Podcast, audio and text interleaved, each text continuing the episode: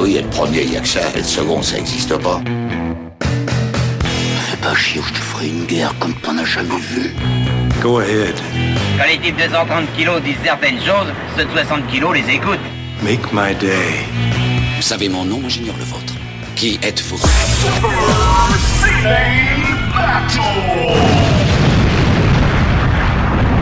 Le second, c'est un con. Super Ciné Battle, c'est le podcast où nous établissons le classement ultime du cinéma. Nous prenons vos listes de films que vous nous adressez pour les classer, du meilleur au pire afin d'obtenir la liste ultime. Ceci est notre épisode 192 et de l'autre côté du poste, j'ai bah, le manifestant Stéphane Boulet. alias, alias Vénère Herzog. Pardon, excuse-moi. Alias Vénère Herzog. Ça, ça fait beaucoup de, de, de haies à sauter pour raconter ton, ton blaze. Alors, comment tu vas, cher manifestant? Puisque j'imagine que tu as manifesté hier. Exactement, exactement. Euh, bah écoute, ma foi, ça, ça, ça, ça, va comme ça peut aller. Euh, non, ça va, ça va. Pas d'update sur ta situation, pas d'update sur, euh, sur euh, comment tu te prends la tête avec tout le monde, euh, sur, euh, sur Twitter, sur, sur ce qui reste de Twitter. Sur ce qui Sur, reste de Twitter. sur les, sur, les, sur les décombres fumants de, de Twitter. Non, non, non, non. Euh, non, non, pas, pas d'update. Euh, les gens sont cons, qu'est-ce que tu veux que j'y fasse? Moi, j'y suis pour rien. hein. C'est pas mon problème. Je venais de voir Quix qui a mis en avant un, un tweet euh, qui parlait de je sais, je sais pas je sais pas qui et il, il- il dit regarde tous les toutes les replies en avant c'est que des mecs qui ont acheté le le macaron et c'est tous des c'est tous des débiles C'est tous des abrutis, ouais, effectivement. c'est tous des débiles profonds c'est c'est vraiment un signe c'est vraiment il faut qu'on il faut qu'on s'organise entre nous pour pour effacer ces gens de, de- au moins de, de de notre environnement internet quoi. Mais, mais c'est ce que j'ai dit à, à, à Quick, c'est que j'ai- j'ai dit au fond, euh, quelque part, euh, ces mêmes gens, en fait, dès qu'il va y avoir le premier vol commercial pour SpaceX, ils vont tous monter dedans. Et du coup, comme c'est SpaceX, la navette va exploser en vol et du coup, on sera débarrassé d'un seul coup. Je pense que globalement, on, on y gagne, tu vois, sur Alors, le long je pense terme. pas que comme je pense pas que c'est comme la navette des G.I. Joe où tu peux faire tenir 30 jouets. je pense que tu peux en faire tenir 5 6 maximum malheureusement. On sera déjà 5-6 de gagner. Hein. Bah ça sera les plus riches en tout cas. Bah, ce, sera, ce, sera, ce, ce sera effectivement les plus riches. Donc finalement, c'est voilà, l'un dans l'autre, on, on- on s'en sort bien. J'espère qu'ils donneront euh, aux bonnes œuvres quand même. Mais en même temps, Bah, en même temps, avant de mourir, il pourrait, don- il pourrait donner au Patreon du, du, du RPU, tu vois, par exemple. Ça, ce oh, serait l'idée. quel bon Et- enchaînement. T'as vu ça? Honnêtement, je devrais t'engager. Donc euh, C'est ça. patreon.com slash RPU pour nous permettre de- d'enregistrer ce podcast, de l'héberger, de le produire et de le monter. Alors le monter, euh, parfois, parfois c'est notre ami euh, euh, Baptiste et parfois c'est moi. Et très souvent c'est moi en fait. La dernière fois c'était moi. Et tu sais quoi La dernière fois, Amandine elle me fait mais vous avez un monteur? Pourquoi il y a toujours des parfois des merdes? Et je dis bah c'était moi en fait. Et, et tu vois en fait. Personne n'est parfait quoi, enfin sur des, sur des podcasts comme ça, quand on est... Enfin si, si, il y a des gens plus parfaits que d'autres sur le, dans le domaine du mixage audio, et tu veux que je te dise, c'est- un talent, c'est un talent, et, Ah bah, c'est un métier, hein, j'ai envie de dire. et, et c'est dur, de, et c'est parfois très, assez compliqué à produire. quoi. Mais voilà, donc on vous remercie de notre soutien. Patreon.com slash RPU. Stéphane, on est dans les années 70. Euh, non, nous sommes dans les années 2020. Putain, mais je t'ai fait... c'est- oh, la Eh honte. oui. Ah, la honte. Eh oui, je réutilise. Mais, mais ce qui est bien, c'est comme on n'a pas l'enregistrement de la première fois, Oui. eh bien, tu n'as aucune preuve que cette vanne vient Parce de toi. que j'ai fait Aucune. exactement cette Aucune. vanne, mais c'est- Stéphane... Pour, pour la postérité, elle est de moi. Stéphane qui disait, euh, qui, qui disait ça. On a dit exactement la phrase inversée, mais hors antenne, genre, euh, bah, mets-toi au travail et tout ça. Elle fait, mais non, on a- voilà. mais Peu importe, voilà, encore une fois, tu réutilises mes blagues. Je, je, je pense que tu devrais pas être fier de tout ça. Si, si, je, je, je suis fier, mais s'il y a bien une chose que le monde moderne nous a appris, c'est que avoir une idée, c'est- pas important. C'est être celui qui arrive à la vendre. Oui. Tu vois, c'est pas. C'est. Celui qui arrive à se Voilà. mettre en avant. Oui, comme dans le film Tetris, j'ai bien compris. voilà, Tu l'as vu d'ailleurs? Je l'ai vu. Alors l'ai vu. Euh, écoute, c'est euh, c'est efficace euh, narrativement, c'est très efficace.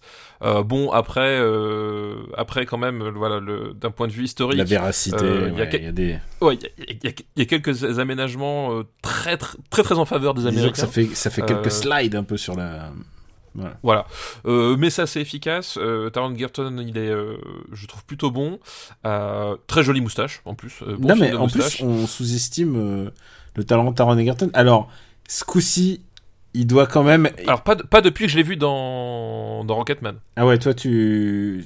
Toi, Ouais. Rocketman, t'aimes pas? Si, Ah, justement, d'accord. pas depuis que j'ai vu. Voilà, moi je ne sous-estime plus depuis Oui, ce rôle-là. parce que le Robin des Bois euh, version Dark Knight, Dark Oui, Knight bon. Returns, non, t'avais pas aimé ça Non, ouais, puis bon, voilà. Les- les- les trucs, là, comment ça s'appelle euh, Ah, les euh, Kingsman. ouais. Kingsman, ouais. ça. Bon, voilà, et bon. Mais tu sais quoi euh, Je trouve qu'il joue assez bien euh, le, le personnage principal de- du film Tetris. D'abord, ils ont décidé que ce serait lui et pas évidemment le russe, euh, bien évidemment. Bah Bien et, évidemment. et tu veux que je te dise un truc C'est qu'il joue bien quand même. Le mec, à un moment, sans rougir, il dit Je suis d'origine indonésienne. Oui, oui, alors, alors, ça, effectivement, c'est un- un, point qui, qui voilà, Un parce petit que slide avec la vérité quand même. Le personnage historique est d'origine indonésienne et disons que ça se voit. Alors que Taron Egerton, ça se voit pas trop. voilà, non, disons ça comme Ça ça. m'a, ça m'a Euh, beaucoup fait penser à Emma Stone euh, qui, dans Aloha, qui disait ouais ouais, je, suis- je, je suis d'ici. Et Genre.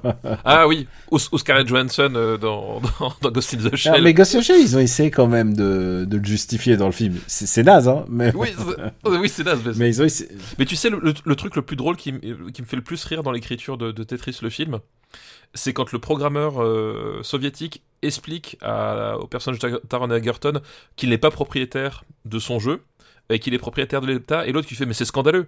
Et en fait, quand il repose bien, je sais, est-ce que Miyamoto est vraiment propriétaire de Mario? Je ne suis pas certain. Ben. voilà. Tu vois, c'est que dans un cas, c'est l'État qui est propriétaire du jeu, dans l'autre cas, c'est des compagnies privées, mais il y en a un où c'est scandaleux et pas l'autre. Voilà, co- comment qu'on dire pas. Ben non, mais. Et, et tu trouves pas ça ouf que. Ah, en plus, on est à quelques jours de la sortie d'un grand jeu dont je n'ai pas le droit de parler. Ah Ouais, oui, tu vois, le- tu vois comment je suis en train de slider euh, avec, avec les NDA. Euh, ah non, attends, à l'heure de où vous écouterez ce podcast, normalement, vous. Est-ce que l'NDA sera tombé? Ouais, je crois qu'il y a, y a aucune chance qu'on, ouais, que l'épisode soit prêt. Ouais, ouais, non, je pense qu'il sera prêt. Je crois qu'il sera prêt pile le jour où. Sinon, il faudra que je décale. Mais oui, donc euh, oui, je suis en train de jouer sur un fameux jeu, euh, un fameux jeu Nintendo, et il y a aucun des jeux de la série, euh, quoi que ce soit Mario ou Zelda, euh, aucun ne porte le nom de Shigeru Miyamoto à, euh, à, à l'allumage, quoi. Alors que ça aurait pu être la moindre des choses, quoi. Oui, non, mais voilà, c'est- non, mais c'est. Ou, au moi, moins des créateurs, des- parce qu'il n'est pas le seul. hein. Ça m'avait fait rire, effectivement, le le côté, ouais, le communisme, c'est quand le créateur de jeux vidéo est pas reconnu pour son travail. Et en fait, bah, littéralement, toutes les compagnies de jeux vidéo occidentales sont fondées sur ce même principe, en fait. À part peut-être Kojima qui a fondé son propre studio pour avoir son nom dessus, mais tu vois ce que je Et veux dire encore, c'est- encore, un euh, il s'est fait spoiler. euh, euh, euh, MGS, MGS, enfin, oui. je veux dire, euh, oui. Oui, bien sûr. Oui, et c'est pour ça, c'est pour ça qu'il est parti, qu'il a créé Kojima Mhm. Productions, en fait. Euh, littéralement, c'est la Non, raison. mais, euh, Donc, euh, chaque- qu'on vi- qu'on vienne chaque- pas me dire que c'est un des travers du communisme. chaque- quoi. chaque C'est- compagnie est un petit, euh, j'appelle ça les petits Marvel et les petits DC. C'est-à-dire, euh, c'est pas Stanley et Jack Kirby qui possédaient les, les droits de leur passage. Oui, c'est- ni, ni Steve Ditko, c'est toujours la compagnie. Et voilà. Donc, Et l'argument, c'est- Et c'était assez et drôle. l'argument de toutes ces compagnies, c'était de dire, euh, bah non, mais nous, euh, ça nous appartient. Vous l'avez fait dans le cadre du, d'un, travail, d'un travail. Donc du coup, euh, d'un travail collectif et voilà ça sans, sans, sans la sans le sans la boîte et l'organisation collective autour vous l'aurez pas pu work faire for hire. Et donc euh, voilà, si vous l'avez fait pour à pour notre compte, et donc voilà, c'est comme ça qu'ils sont défendus. Sauf que si tu remarques, plus les années passent et plus les créateurs originaux sont sont crédités et de manière élégante ou plus ou moins élégante à la fin au, au début des staffs. Genre même Deadpool, alors que Deadpool il a été créé dans les années 90. euh, voilà, maintenant euh, tu, tu peux pas ne, pas marquer que c'est euh, Fabian Nicieza et Rob Liefeld, alors que bon, c'est pas voilà, t'es obligé de le mettre. mais c'est marrant parce que c'est un cycle finalement c'est un cycle très classique hein. Euh, si tu remontes même pour revenir sur le sujet qui nous intéresse aujourd'hui le cinéma c'est qu'à un moment donné très vite euh, c'est quand même les studios qui ont mis la, la main mise dessus jusqu'à un moment donné où les auteurs se sont dit mais en fait euh, vous foutez de notre gueule. Les auteurs ont commencé à se mettre en avant. Ça s'est repété la gueule. Et puis du coup on revoit aujourd'hui l'émergence du studio par rapport euh, par rapport aux auteurs c'est une espèce de de, de, cycle euh, éternel finalement dans, dans la création sur voilà qui est le véritable auteur. Celui qui, qui permet financièrement la création du projet ou celui qui la permet créativement. Totalement. Eh ben écoute, on a une, bonne intro pour l'épisode. Et je peux vous assurer, tout ce qu'on a dit là, il n'y aura aucun rapport avec le reste. Aucun. non aucun aucun vraiment aucun On va peut-être euh, quand même regarder un peu la liste des années, euh, des années 70, qui est quand même une belle liste, et se replonger dans ce qu'on a vu dans l'épisode 191, à savoir le 22e, Monsieur Klein. oui Monsieur Klein effectivement Euh, un là un coup de cœur, coup de cœur de la rédaction, comme on dit. coup de cœur de la rédaction et là encore très content d'avoir des bah, des gens qui sont venus nous, nous voir pour nous dire bah du coup euh, je, suis allé j'ai vu Monsieur Klein suite à ce que vous avez dit et euh, qui sont euh, voilà on a on a 100% de de, de, de, service client satisfait sur ce, sur ce film. Euh, non mais voilà, donc effectivement gros coup de cœur de la rédaction et ça fait du, ça fait du bien justement voilà, d'avoir des gens qui découvrent ça et qui nous disent mais en fait c'est super, merci quoi. C'est vrai que en plus, nous, on a toujours été un peu team toc toc badaboum. Bah oui, Et, parce que voilà le, le cœur. et voilà, même parfois, ça. je me souviens que j'ai eu des mots un peu durs envers Alain Delon en disant est-ce que c'est pas un méga coup de bol quand même? Parce qu'il était, il était beau et au bon, au bon endroit et tout ça. Et en fait, non, en fait, si tu regardes sa filmo, c'est beaucoup plus complexe que ça. Mais, Oui, mais c'est vrai que pour l'amour d'une blague, je peux dire, euh, je peux dire qu'en fait, il était pas très, ça a pas toujours été un super acteur aussi. Oui, bah, bah, après c'est le cas un peu tous, mais c'est vrai que euh, le, personnage Delon euh, est moins attachant que le personnage Belmondo, enfin en, termes de personnage public. Euh, voilà, et ce qui fait que forcément, quand tu quand as été bercé ben, par ces, acteurs-là dans ta jeunesse, enfin mécaniquement, je pense que tu as, forcément une préférence pour Belmondo parce que ben, il a un côté plus sympathique, plus rigolo, voilà, alors que Delon effectivement est, un peu plus froid, quoi. Belmondo qui a été, euh, rappelons-le, euh, président du, du- de la CGT des, des artistes des artistes. euh, voilà. Tout à fait, tout à fait, tout à fait. C'était un mec, assez- c'était un mec assez Exactement. engagé, mais pas du tout communiste, mais par contre très engagé à gauche. Quoi. Voilà, très engagé, effectivement, euh, voilà, tout à fait. Enfin, pas du tout communiste. Enfin, encore une fois, c'est des, concepts un peu différents dans les années 60-70. mais oui, voilà. oui, puis voilà. Non, mais il, il, il, il, il était pas communiste comme pouvait l'être Yves Montand, par exemple. Yves Montand, Ah non, a- Yves a Montand été, donnait euh, sa paye au parti communiste. quoi. voilà. Voilà, Yves Montand était, était adhérent et porte, porte-parole euh, du, du Parti communiste. Voilà, Belmondo, c'était, c'était, c'était pas le cas. C'est, dans ce sens-là qu'effectivement, c'était, c'était différent. Ensuite, euh, 30e, on a Borsalino. Oui, Borsalino, voilà. Eh ben, Belmondo, euh, Delon, on, on y est. Ouais, c'est, et en plus, c'est un très beau film quand même. Et, Voilà, et ouais, super ensuite, film. classé assez haut, et j'assume complètement, mais c'est un doudou transitionnel. Et je suis content parce qu'il y a des gens qui m'ont fait signe. Euh, euh, Nondarko, Nond- je crois que c'est Nondarko qui nous l'a dit. Euh, euh, bah, que pour eux aussi, euh, c'était un peu un film doudou euh, qui quand il repassait sur la 5 et tout. Soleil Rouge, donc c'est un film avec Mm. à la fois Alain Delon. euh, mais aussi Toshiro Mifune et Charles Bronson Et Charles et Bronson. Ursula Andress Voilà. et genre et, et genre et c'est un peu un- ça, ça se re- ça se regarde comme on lit un album de, de Lucky Luke quoi il y a un peu il y a un côté très comme ça je j'assume complètement mais voilà c'est j'adore j'adore. Bah, c'est- c'est c'est- c'est du western euh, pulp effectivement parce que euh, euh, il, va mélanger enfin western et chambara et il va il va le faire d'une façon très euh, très décontractée. et euh, bah, on a vu que trois films mais évidemment c'était un c'est un gros épisode chargé. Et bah écoute est-ce que ça va être le cas aujourd'hui? Il y a juste un truc avant de s'y mettre. Je voudrais qu'on regarde pour une fois le bas du classement. On parle pas du haut on parle du bas et pour On va parler Et du pourquoi bas. Tu ben, sais écoute. pourquoi? Parce que peut-être qu'on va en reparler aujourd'hui. Oula, Ouais. oula, j'ai peur. Où est-ce qu'on J'ai commence, peur, peur. commence? Allez, 171 Podane. Euh, 171 Podan, 172 lâcher les bolides. Pas bien, pas bien. Euh, je, je me souvenais même plus qu'on a. Malgré la présence de ça, Jackie Chan, non? Euh, oui, oui, Ouais. effectivement, ouais, en, en- en rôle de, de, de, de cascadeur euh, Chinois. Chinois. Bah oui, C'est pas comme si forcément. C'est pas comme si on avait fait un pas un rôle sur mesure. Euh, Amityville, le commando des morts vivants. Star Wars Holiday Special, film très important pour la cinéphilie mon- mondiale. Ah bah, Et à chaque, à chaque année qu'ils font des présentations Star Wars et que je vois des fans aller, aller se prendre en photo et tout ça, mais moi je leur dis, mais, mais militer pour Star Wars Holiday Special. D'ailleurs, euh, On, on veut une série Lumpy sur On veut Disney+. une série Lumpy. Et tu sais quoi? On peut dire plein de trucs sur Guardian of Galaxy qui sort euh, d'ailleurs au moment où on, on enregistre. Euh, mais euh, j'ai eu le temps de le voir et enfin je l'ai vu en pro, projo presse. Et tu sais quoi? On peut dire Tu vas me dire que c'est mieux que Star Wars Holiday Special non, je dirais j'irai pas jusque là. mais Guardian of Galaxy a fait un holiday spécial et ça je trouve ça élégant de, de dire nous fait- C'est un, c'est en animé, c'est non ça? non non c'est un film d'une heure. C'est Ah un, c'est un short d'une heure. Et il se débrouille. Je, je il se débrouille pour se débarrasser de qui se risque pas dès le début tu vois c'est les meilleurs Bien joué. Eh, on lui dit a tournage. Ça. Euh, 176e, le gendarme et les extraterrestres. ouais, vraiment pas bon Non. du tout. 177, un amour de coccinelle, t'as été un petit peu dur, je, je reconnais. Ah, écoute, écoute, il faut ce qu'il faut, c'est le marbre hein, en même temps. On n'est pas là pour les sentiments. 178e, la bataille de la planète des singes. Ouais, ouais, grosse dégringolade. Grosse hein, pour la planète dégringolade. des singes. Et euh... attends, j'ai perdu la liste, putain, pas malin. Euh, Ah bah, euh, Driller Killer, 179e. 180... Ouais, un peu haut, mais bon. 180e, Les Bidas en folie. Oui. 181, Lady Oscar. Oui. 182, Spermula. oui. Et 183, le tango, le dernier tango à Paris. Qui est vraiment. Qui est Exactement. toujours le dernier depuis l'épisode 18, quand même. Ouais, mais il y y y y a- ouais, il y a un certain capital haine à propos de ce film. Voilà. Bon, ouais. Oui, oui, tu sais, quand il y a des gens qui me disent. euh, euh, j'ai une bonne amie qui me dit. euh, je l'embrasse, et elle me dit. euh, moi, je vais pas aller voir The Flash euh, à cause de tout ce qu'on entend sur Ezra Miller. Je, je, je me dis, si les gens s'étaient mo- mobilisés à l'époque du dernier tango à Paris, ce film euh, ne serait pas sorti, quoi, carrément, je pense. Oui, il y a des chances. ouais, D'autres meurent aux autres temps, putain. Nique ça. Euh, et pardon, excusez-moi, je suis complètement. euh, je, suis- je, je sors de mon. Je, je, je, je montre les, je montre les crocs, comme on dit. Allez, euh, et alors, je te propose de prendre une liste.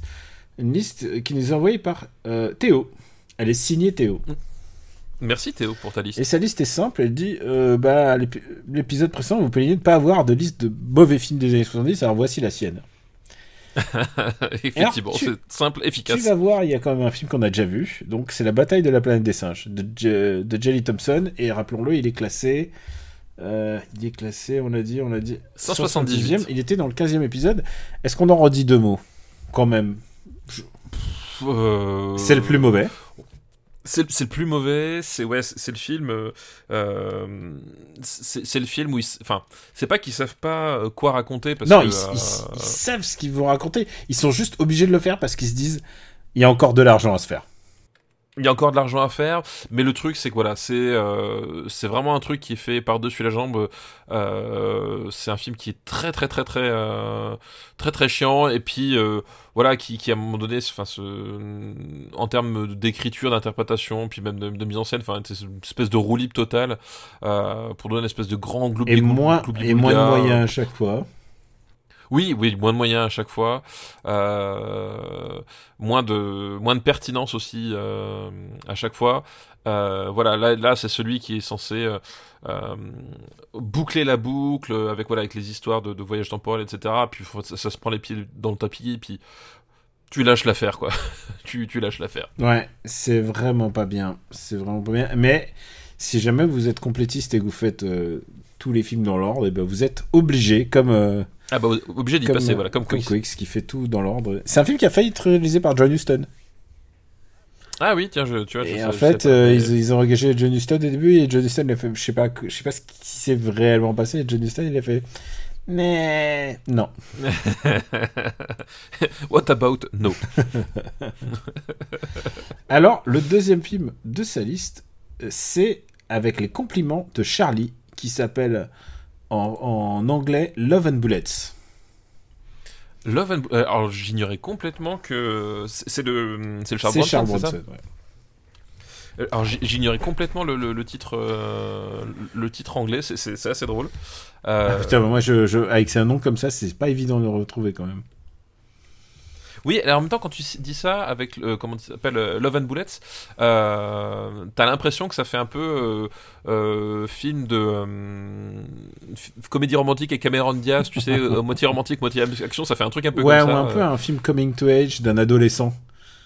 Mais Oui, tu sais, oui, c'est à cause de. Qui en français s'appelle. S'appelle. Attends, attends, j'ai à chaque fois. je- C'est Le Monde de Charlie, je crois, c'est ça. Le Monde de Charlie. Voilà. si, si jamais tu. Le monde de Voilà. Charlie. Ok, je vois. ouais. Je vois. Oui, c'est un peu ce. Ouais, tu peux pas te. Voilà, avec un truc comme ça, c'est un peu, un peu compliqué de se retrouver. Donc, back to. euh, on, on quitte ce fabuleux film. D'ailleurs, avec Ezra Miller et euh, Emma, Wa- Emma Watson. Encore une fois, ils sont tous, ils sont, ils sont Oui. tous là-dedans. Ils, sont tous là. Et- ils sont tous là. Et on va passer à Love and Bullets, qui est, euh, qui on va dire, euh, c'est pas le, c'est pas le, c'est pas le meilleur. C'est pas le meilleur. Bah du coup là, effectivement, avec les compliments de Charlie, donc on est euh, à la toute fin des années euh, des années 70. Un film qui a aussi Euh, failli être réalisé par John Huston, toujours dans les boules. Bah décidément, il, eh, il en a évité Des boulettes. des- des boulettes, justement. Euh, voilà, qui donc arrive à la fin de, de, des années 70, donc les 70 qui, qui ont quand même vu le, la- le- le- Charles Bronson se, se remettre en selle hein, euh, euh, d'un point de vue euh, d'un point de vue popularité, donc euh, avec notamment les, les Death Wish. Mm. Dont on parlera peut-être. Death Wish peut-être en français, c'est un justicier dans la ville. ouais. Voilà, dont on parlera peut-être un jour. Mais euh, voilà, il- c'était une décennie voilà, où, où d'un seul coup, il, il est revenu sur le devant de la scène avec, euh, avec ces films-là, euh, sauf qu'il commençait déjà à être un peu, euh, être un peu, un peu vieux. Euh, mais euh, il, a, il a commencé à reprendre du coup ses, rôles un peu de, euh, un peu de, gros bras, etc. Et bon, plus ça allait, moins ça allait, dans le sens où bah, voilà, il commençait à accuser le coup. Et on, on savait plus trop comment renouveler la, la formule. Alors ça va être encore plus accentué dans les années 80, hein, voilà. Mais là, déjà les années 70, euh, t'as une- quelques films où globalement tu sens qu'ils sont un peu au bout du concept. Et avec les compliments de Charlie, c'est complètement ça, c'est-à-dire que euh, c'est un film donc où il joue un- le rôle d'un flic euh, burné et moustachu, évidemment. Euh, alors, je crois que vous avez entendu mon chat. Euh, Ou alors tu fais vachement bien le chat. ou alors j'imite super bien le chat. Euh, c'est parce qu'en fait il est enfermé dans le studio, il faut que j'aille lui ouvrir. Donc j'arrive tout de suite. Tout le monde sait maintenant que tu as un chat qui s'appelle Aléoust. Il aurait pu s'appeler Aléoust, mais non. Non, non, il s'appelle Actarus. C'est quoi C'est dans quel euh, film que Coluche avait appelé son, son chien full camp? Ah, je Tu sais, il y avait un. du il tout. faisait le chien- Ça me dit Et du coup, il lui disait Viens ouais, ici mais- full camp, en fait. C'est ça, la blague. Euh, donc, qu'est-ce que je disais Oui, donc, euh, euh, les compliments de Charlie, donc voilà, c'est- un, c'est un film globalement où on a dit voilà, on, on- on a Charles Bronson, on va faire un film de, de Charles Bronson, euh, et donc il va, euh, il va incarner un flic, euh, voilà, un flic un peu hard-boiled comme ça, derrière sa petite moustache, et du coup, il doit, il, traque en fait un un trafiquant de, de drogue, accompagné d'une d'une témoin donc qui est jouée, euh, je sais plus par qui. Ah, tu veux dire la, la, l'actrice du film? Ouais, Ah, l'actrice C'est du Jill c'est, Ireland, euh, euh, et, c'est ça, et qui a la particularité d'être euh, Madame euh, Charles Bronson à la vie. à la vie, exactement. Et euh, et du coup, ils, ils vont traquer ce, ce, ce type et à travers, alors c'est c'est un peu l'originalité du truc, à travers les euh, les, les paysages des Alpes suisses. Euh, voilà, c'est un c'est un film de de neige. Ah, et il y, a Euh, des- il y a des chouettes cascades, hein, il y a des chouettes courses-poursuites. euh, je, je qualifierais de pudiquement helvétiques. Oui, voilà, il y a des courses poursuites euh, euh, helvétiques. Donc, euh, on, on- alors moi, je petit plaisir évidemment, on retrouve Henri Silva. Donc, euh, Henri Silva, cette espèce de, de, de, de gueule euh, burinée du, du cinéma principalement italien, mais aussi du cinéma d'exploitation américain euh, dans les années 70. Et on l'a vu, on l'a vu, voilà, vu dans pas mal de films. Hein, euh, je sais pas, les plus jeunes peut-être se souviennent, enfin les plus jeunes ou les plus vieux, je sais plus à quel à quel âge je m'adressais, mais on le voyait dans Ghost Dog le, de Jim Jarmusch. Oui, c'est Ouais. vrai qu'il joue dans Ghost Dog. Oh, ah oui, complètement. Oui, tout à Oui, fait. donc non, mais en Euh, fait, il avait une gueule qu'on a revu, euh, qu'on a revu de temps en temps. Il avait joué dans, dans le Dick Tracy aussi de Voilà. de Warren Beatty. Voilà, et donc du coup, euh, il, il a une gueule de méchant. Mm. Voilà, Henri Silva, globalement, une gueule de méchant. Et, ah, Et et, toujours, et, enfin, moi, et- je suis toujours content de le et retrouver. je crois euh, que la dernière fois qu'on l'a vu, c'était dans Ocean Eleven, où il jouait son propre rôle. Ah ouais tu sais, parce qu'en fait, euh, Ocean Eleven était un remake de L'inconnu de Las Vegas. Oui, oui, oui, de. Et euh, Steven Ouais, Soderbergh a fait le remake de ce film et il a joué son propre rôle 41 ans, 40 ans plus tard. Quoi. Ah d'accord, je m'en sou- tu vois, je m'en souviens. Ah, je le bon, revoie. du bah coup. écoute, pas- Euh, il a pas un énorme rôle non plus, mais voilà. Oui, oui, non, j'imagine, mais euh, ça m'a- ça m'avait complètement échappé. Euh, bon, voilà, et du coup, euh, du coup, voilà, s'ensuit un film de, de, de, de, de poursuite et de et d'action assez relatif parce que bah, globalement, en fait, c'est assez chiant. Faut le dire ce qui est. C'est que ouf. non. Alors, il y a la musique qui est super. Euh, La c'est le chiffrine qui est à fond, à fond les Euh, ballons. Alors, la ouais. Lochifrine, il vous dit, s'il était là, il vous dirait que c'est pas son meilleur truc, mais une musique de Lalo Schifrin dans les années 70, c'est toujours plus cool que 100. Voilà, exactement. Euh, Lalo Schifrin euh, su- su- sur des paysages helvétiques, bon, globalement, il y a, il se passe un truc. il y a une petite vibe, il y a une petite vibe James Bond qui décolle jamais. Oui, mais complètement. Mais c'est exactement ça. Et c'est une très bonne comparaison parce qu'effectivement, euh, déjà le film en termes de nombre de scènes d'action, il n'a pas tant que ça. Et puis après, les scènes d'action en elles-mêmes, c'est assez mou. Alors je sais pas si c'est euh, euh, si c'est le contexte suisse qui fait ça. Euh, et en plus derrière, c'est un film qui a pas grand-chose à raconter non a, plus. il y a une scène où, Enfin- il y a une scène où il y a la voiture qui est sur le train et la voiture démarre de- dessus le train et elle va se percuter. Et, et normalement, ça devrait être genre super impressionnant. Et en fait, non, c'est pas si impressionnant. Mais en même temps, je pense qu'une voiture qui tombe dans la neige, c'est pas très impressionnant non plus. Je me demande si c'est par souci de réalisme ou. Je, alors, je- ou- voilà. Je suis pas sûr que ce soit par un souci de réalisme immédiat. À mon avis, c'est plus que bon, euh, c'est un film qui a qui a été monté vite fait, c'est un vite fait bien bien fait. Enfin non, vite fait mal fait. Euh, où personne n'était trop impliqué. Euh, voilà, encore une fois, Bronson, il, il, c'est quand il commence à être fatigué à, à ce moment-là. Et bon, c'est pas c'est pas très très très bien. Puis le film s'appelle Love and Bullet, donc il y a la composante euh, Love. romantique, euh, romantique derrière, qui pareil est pas très très très intéressante, hein, soyons soyons honnêtes. Euh, voilà, et, et au final c'est un film qui euh, qui dès sa sortie est assez regard. En plus le le, le, le rôle qu'ils ont qu'ils ont réservé à à Jill d'Ireland, euh, pff, bon, qui est pas su- hyper intéressant, c'est-à-dire qu'elle est, toujours ratifée de façon de façon pas possible. Elle a, un peu ce, ce, ce, côté un peu euh, un peu euh, boulet accroché au pied du héros, euh, qui, a, qui a tendance à de, ça, ça tendance à être un petit peu euh, un petit peu fatigant euh, sur le long terme, quoi. Ouais, y a- en fait, c'est pas passionnant comme film, c'est tout. Mais par contre, y moi je trouve qu'il y a un charme. Je trouve qu'il y a plus de, de charme que de qualité dans ce film. Tu vois ce que je veux dire? Oui, je, non, mais je veux dire, il y a, il y a le côté genre, un peu. genre, euh, il y a le côté euh, les les courses poursuites en en Peugeot, en Peugeot 506, tu vois, c'est parce que c'est vrai, il est sorti genre pas longtemps après ma naissance, donc c'est à peu près le genre de voiture que j'ai l'habitude de voir quand j'étais petit. Il y a un petit côté, euh, il y a un petit côté, euh, je dirais pas dire, je dirais jusqu'à vieille France quoi, mais il y a un petit côté, on a, Il y y a côté suranné. Euh, Voilà. Côté suranné et, et- et même pour l'époque, enfin pour l'époque, euh, moi 79 j'étais pas encore né, hein, euh, mais même quand je le euh, quand je le, je le découvrais au milieu des autres films de Bronson, etc. Déjà à l'époque, il avait quand même ce côté un peu vieillot, un peu suranné. Effectivement, un, un peu Gary Menton sous scène quoi. Euh, bon, c'est non, pas mais passionnant. il y a beaucoup mieux hein, que ça. Il y a beaucoup mieux. Et si tu vois un film dans les Alpes suisses avec une scène de téléphérique, eh ben je sais pas, tu regardes quand les aigles attaquent, tu vois ce que je vais te dire, tu, tu, tu regardes pas ça quoi. Oui, c'est clair. Euh, bon bah on va classer avec les compléments de Charlie. Ouais, classé avec les copines pour Charlie, ouais, c'est pas très très bon. Euh... Est-ce que attends, je regarde des films d'action. Alors tu vois, moi je vois Doux du Redingue, je préfère Doux du Redingue parce que il y a un singe, il y a un singe qui fait un dos d'honneur. Tu vois déjà rien que ça. Ça n'a pas aidé. Oui, mais là c'est un vrai singe, c'est un vrai orang-outan, tu vois quand même. Est-ce que le commando des morts vivants c'est moins ah, Amityville, c'est pas lui qui l'a réalisé? C'est Euh... c'est pas le même réalisateur? C'est Rosenberg, c'est ça? Ouais, c'est Rosenberg. Euh, ouais, c'est, c'est effectivement le réalisateur d'Amityville. Bah voilà, on, on- écoute, on a Amityville en plus. 173e. Ouais. Euh, alors C'est je pas pense ouf. que Amityville est mieux, est mieux que avec les compliments de Charlie, quoi. Euh, voilà, moi je le classerais en dessous. Euh, peut-être, Ah oui, peut-être non, pas en sûr, dessous de.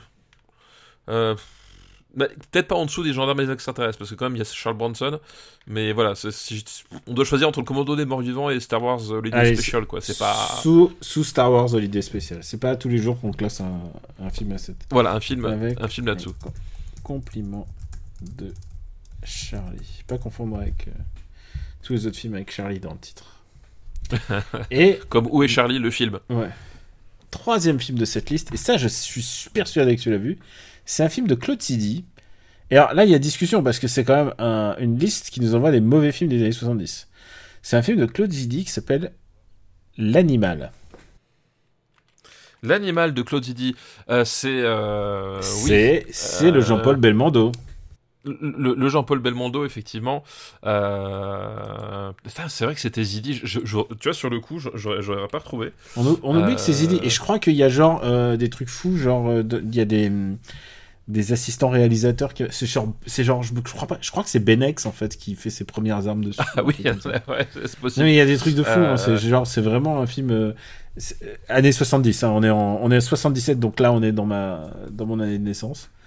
Euh, et, je l'ai revu il y a pas si longtemps, je l'ai revu il y a un an par euh, pure curiosité. Bah, au moment où Belmondo est, est décédé, je me suis dit tiens, euh, qu'est-ce que je vais regarder? Et là en fait, j'ai vu la j'ai vu le la, cover avec Belmondo et habillé en singe qui tient Raquel Welch et je me suis dit ok, ok, c'est bon, je prends. oui, oui, alors littéralement, l'animal en fait, c'est. à, mon sens, tu vas me dire si tu es d'accord, mais, mais c'est quand même un film qui essaye de se prendre pour du Philippe de Broca sans jamais y arriver en fait. Alors, il y a plein de choses à dire hein, parce que c'est un, un, film basé sur. Il y a Belmondo joue deux personnages dedans. Il joue euh, il joue un qui s'appelle Ferrari et, euh, et l'autre euh, et l'autre je sais plus son nom mais enfin bref il y en a il y a deux il y a deux personnes il y a deux personnages il joue deux persos et il y en a un qui est un peu le airball Belmondo qu'on a envie de voir et l'autre, c'est Belmondo. Ah, je sais pas comment le dire sans. Euh, mais il joue un peu la cage au folle, quoi. oui, bah, oui, oui. Il joue. C'est très dérangeant la manière dont il le joue, et je comprends ce qu'il essaye de faire. Je rappelle, on est en 77. Euh, voilà, il, joue euh, un personnage. Bah, il, joue, il joue ce qu'il imagine être une tata, hein, je pense. Hein. Il n'y a pas d'autre mot. Hein. Euh, il joue un personnage qui est terriblement efféminé et qui est l'inverse exact de Belmondo, c'est-à-dire pas du tout hardboiled. Euh, il va jamais mettre un coup de poing. Euh, il a plutôt peur. Il a et il a, euh, il a, il a peur. Il a peur de tout quoi. Il a peur de tout et donc, et donc à un moment, si je me souviens bien, alors je, je, je te resitue pas parce que c'est un truc un peu euh, c'est un peu braque-ballant hein, comme, comme histoire, mais au bout d'un moment, l'un va être le stunt double de l'autre. Voilà, c'est ça, c'est exactement mm. ça, c'est-à-dire qu'effectivement, euh, le, Belmondo euh, efféminé et, mm. euh, euh, et pas du tout, pas du tout compétent ni sûr de lui, c'est la star de cinéma, alors qu'on a le cascadeur, le cascadeur qui est le, bah le, le, Belmondo tel que tel qu'on le tel qu'on le, connaît, tel que le public le le, le plébiscite, qui, qui, qui est la, la Stone Double, donc qui est, qui est le faire valoir de ce type-là en fait. et l'astuce c'est qu'effectivement, ben, il va profiter, essayer de profiter de son statut de, de, de, doublure cascade pour euh, séduire une femme dont il est tombé éperdument amoureux et quiproquo avec évidemment l'autre Belmondo, l'espèce de double de Belmondo, euh, qui n'est pas du tout le, le, le, monceau de virilité qu'on imagine. quoi. D'où voilà, d'où quiproquo un poil gênant. Un poil gênant, ça c'est vraiment la base qui est un petit peu... Euh, qui est pas ouf de ce film. Le reste, il y a quand même des petits moments vraiment rigolos. Il y a un passage où Belmondo est obligé de, de tomber genre quatre, enfin, une dizaine de fois de, de l'escalier. À chaque fois, il se déglingue la gueule. Et tu sais, s'il y a un truc qui a un charme chez Belmondo, tu sais très bien que c'est lui qui le fait. Et, euh, et de le voir se péter la gueule, et vraiment, tu sens qu'il est en train de se, tout mettre dedans, quoi. C'est euh, assez jouissif. Il y a vraiment des petits moments jouissifs. Ce film n'a aucun sens. Vraiment, euh, si tu le regardes, parce non, que non, c'est il y a cette histoire de déguisement en gorille parce qu'il y a des histoires de gorille. Et à la fin, il est il est déguisé en gorille. Et à la fin, il kidnappe, euh, il kidnappe la, la, fille à la fin. Enfin, ça n'a aucun sens. C'est vraiment, c'est, euh, c'est. Je comprends ce que tu veux dire par De Broca. Je comprends ce que tu veux dire par bah, De Broca. Complètement De Broca parce que parce que euh, en fait voilà littéralement le, film si tu regardes l'incorrigible si tu regardes le magnifique le magnifique, littéralement, c'est euh, Belmondo qui est un écrivain qui se projette dans des, dans des romans d'action, et tu as un double Belmondo, euh, dont un qui est le, un, surmoi euh, ultra viril, etc. tu, tu le retrouves là, L'homme de Rio, Tribulation d'un Chinois en Chine. Enfin, toutes ces influences-là, effectivement, c'est donc c'est que des films de, de, de, de Philippe de, Broca avec Belmondo. tu les retrouves ici à la sauce Claude Zidi, Euh, sauf que, euh, sauf que c'est empire quoi.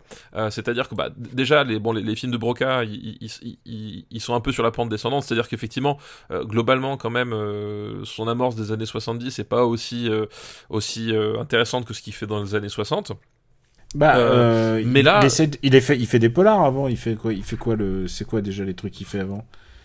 Bah, bah, avant, bah, par exemple, il y avait, il y avait quand même l'homme de Rio ou euh, Tribulation d'un Chinois en Chine, voilà, qui sont des films mm. d'aventure, mais qui avaient, qui avaient quand même un caractère enlevé, euh, un caractère enlevé assez, euh, assez, chouette, euh, voilà. Et puis il va continuer dans les années 70 avec l'incorrigible qui est très compliqué à regarder.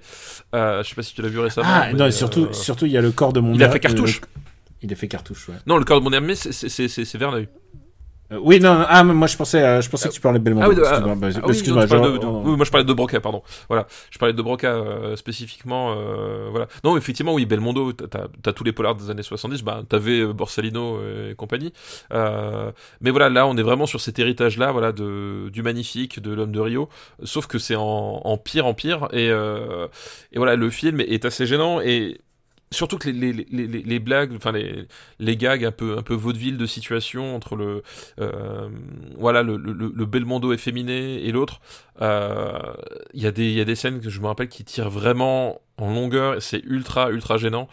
Euh, voilà, et je me dis, à chaque fois que je revois ce film, je fais, bon, c'est douloureux et, quitte à revoir un film comme ça, autant revoir le magnifique en fait directement. Euh, voilà, c'est vraiment une perte de temps. Quoi, tu veux dire le, tu, tu, veux dire les, les Belmondo euh, rigolos? Bah, bah, quitte à reprendre un, bah, un, film, un film méta sur, sur le cinéma d'action par Belmondo. Autant euh, prendre le magnifique. Ça aussi, autant prendre le magnifique en fait, qui a ses travers, mais qui est quand même beaucoup plus réussi mm. que, que ce film-là qui, enfin, moi personnellement, j'ai toujours eu du mal à trouver drôle. Après, effectivement, tu l'as dit, il y a des micro-moments euh, qui, sont, qui sont sympas parce que, bah, malgré tout, t'as quand même une énergie euh, de, de, de Belmondo devant.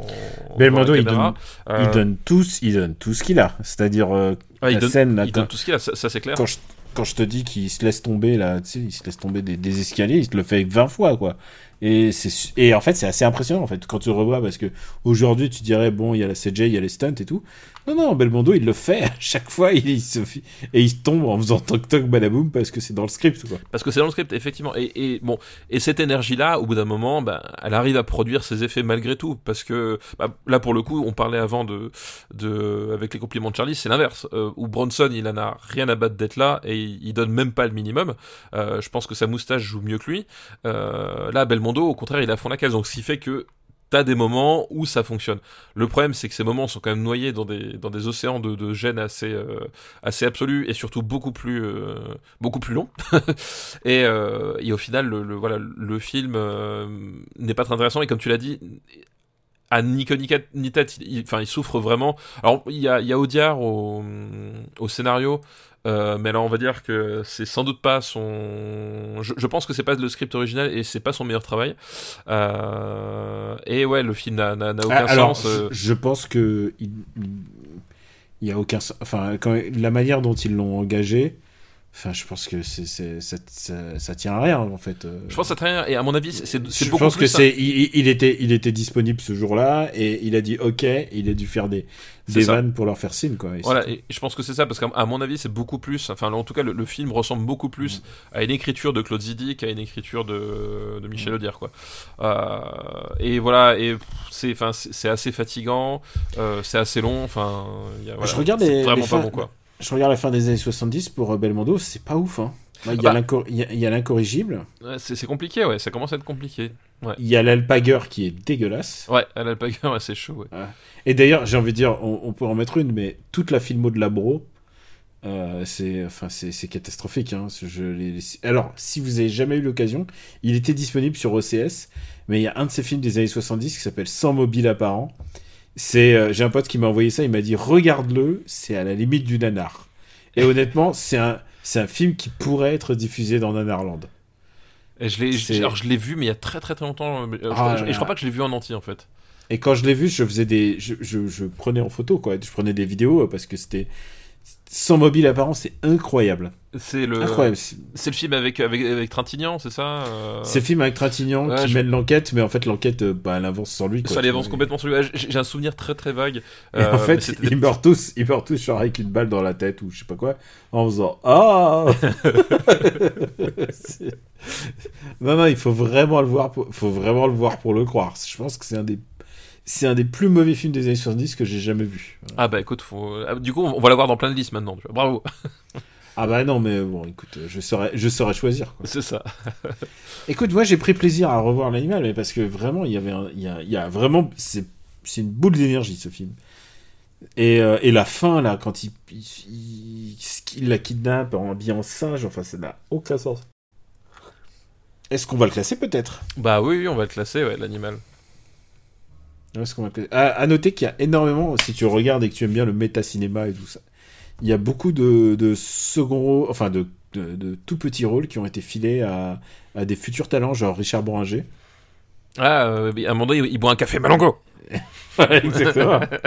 il y a Josiane Balasco, enfin vraiment, il y a, il y a Claude Chabrol qui fait un caméo, enfin vraiment, il y a beaucoup. de- Il y a Jane Birkin que tu aimes, qui en fait, à un moment, je crois que. Jane.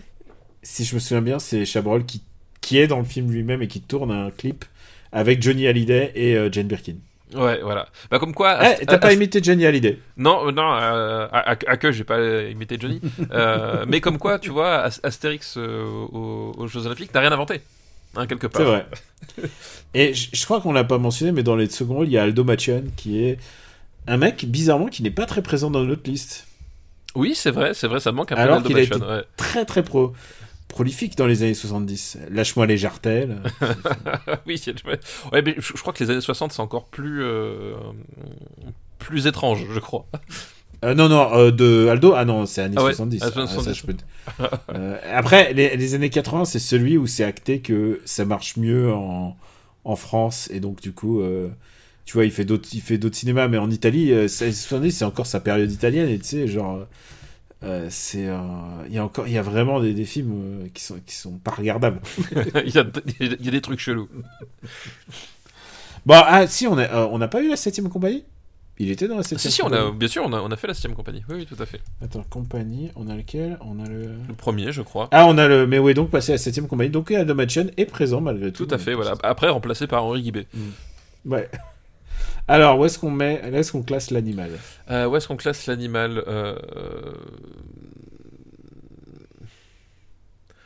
euh, Alors, c'est pareil, moi, je, tu vois, dans, dans- je préfère encore D'où durer dingue. hein.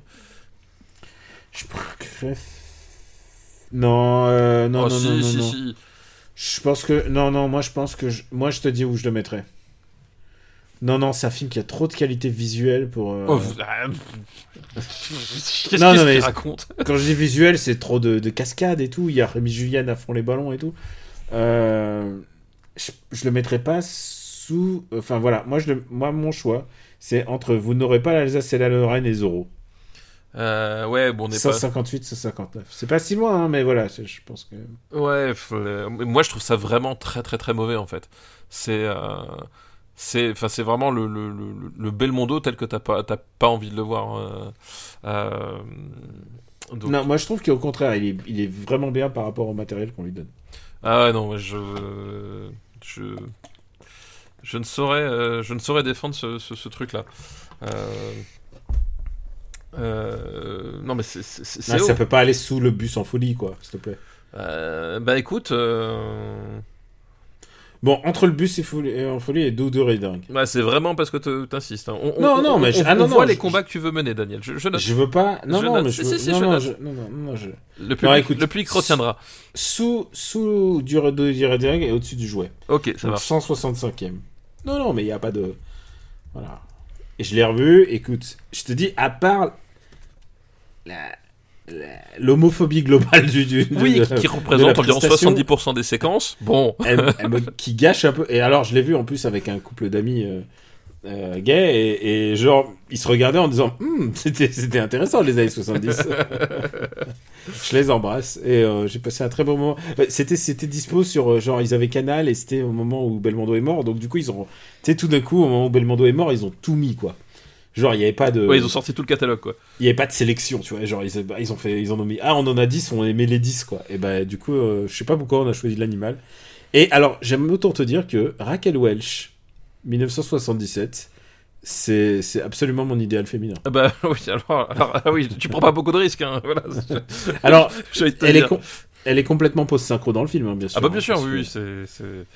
Non mais ça c'est... Je, pense qu'elle avait pas gr- grande idée de ce, qu'elle foutait là, à mon avis. Son agent a dû lui dire ouais vas-y tourne et puis voilà, je pense que... Ah non, je pense que le crédit, les crédits euh, pour, pour ces robes prennent plus de place que beaucoup d'autres choses dans le. Ouais.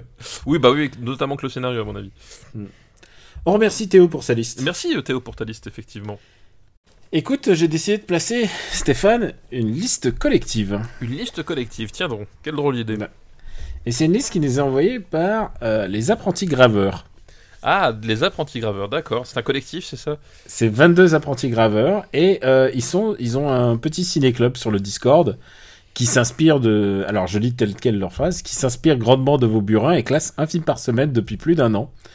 Comme nous n'avons pas le savoir de dévoiler le marbre, nous vous entraînons modestement sur euh, du linoléum. Exactement. Donc, voilà. Et donc c'est une liste qui s'appelle euh, qui s'appelle le lino parle, parle au marbre. Ouais, et le lino parle ton marbre. Ah, alors est-ce que c'est avec Ouais. Lino Ventura?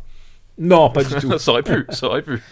Non, et, euh, et alors c'est des films qu'ils ont classés chez eux, donc sur 60 films. hein. Le premier film de cette liste, c'est La planète sauvage de René Laloux. La planète sauvage de René Laloux. Euh, la planète sauvage, la planète sauvage, attends.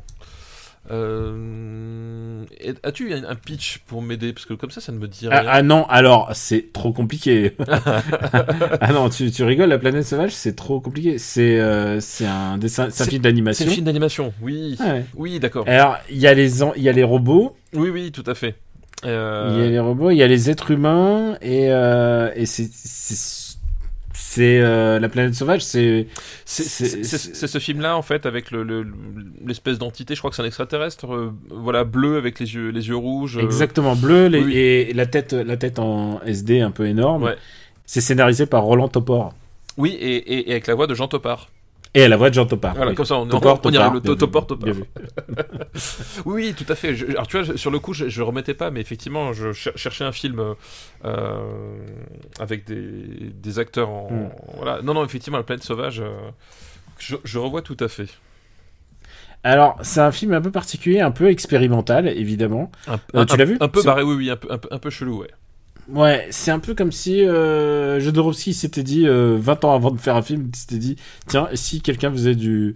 C'est c'est du truc expérimental. euh, c'est c'est un- on dirait Jodo qui fait de- des trucs dans l'espace. hein. Ah oui, bah, je- alors je pense, enfin, euh, je ferais pas remettre, mais effectivement, il y a, il y a, je pense que si, si, si l'un n'a pas vu l'autre, euh, c'est pas possible. Enfin, voilà, il y a effectivement, a posteriori, tu repenses forcément à Jodorowsky en, en regardant ce film-là, euh, qui, comme tu l'as si bien dit, est très compliqué à résumer. Euh, Attends, mais tu sais quoi, je vais lire le, je vais lire le pitch euh, halluciné. Hein. Attends, euh, le planète sauvage. Alors, le pitch halluciné a l'air très simple, hein, mais en fait, ça se complique très vite. Alors. Sur la planète Igam vivent les androïdes Jenna qui s'appellent les Dragues. Eh, ça a mal vite, déjà, déjà. Euh, ils élèvent de minuscules êtres humains qu'ils surnomment les Hommes.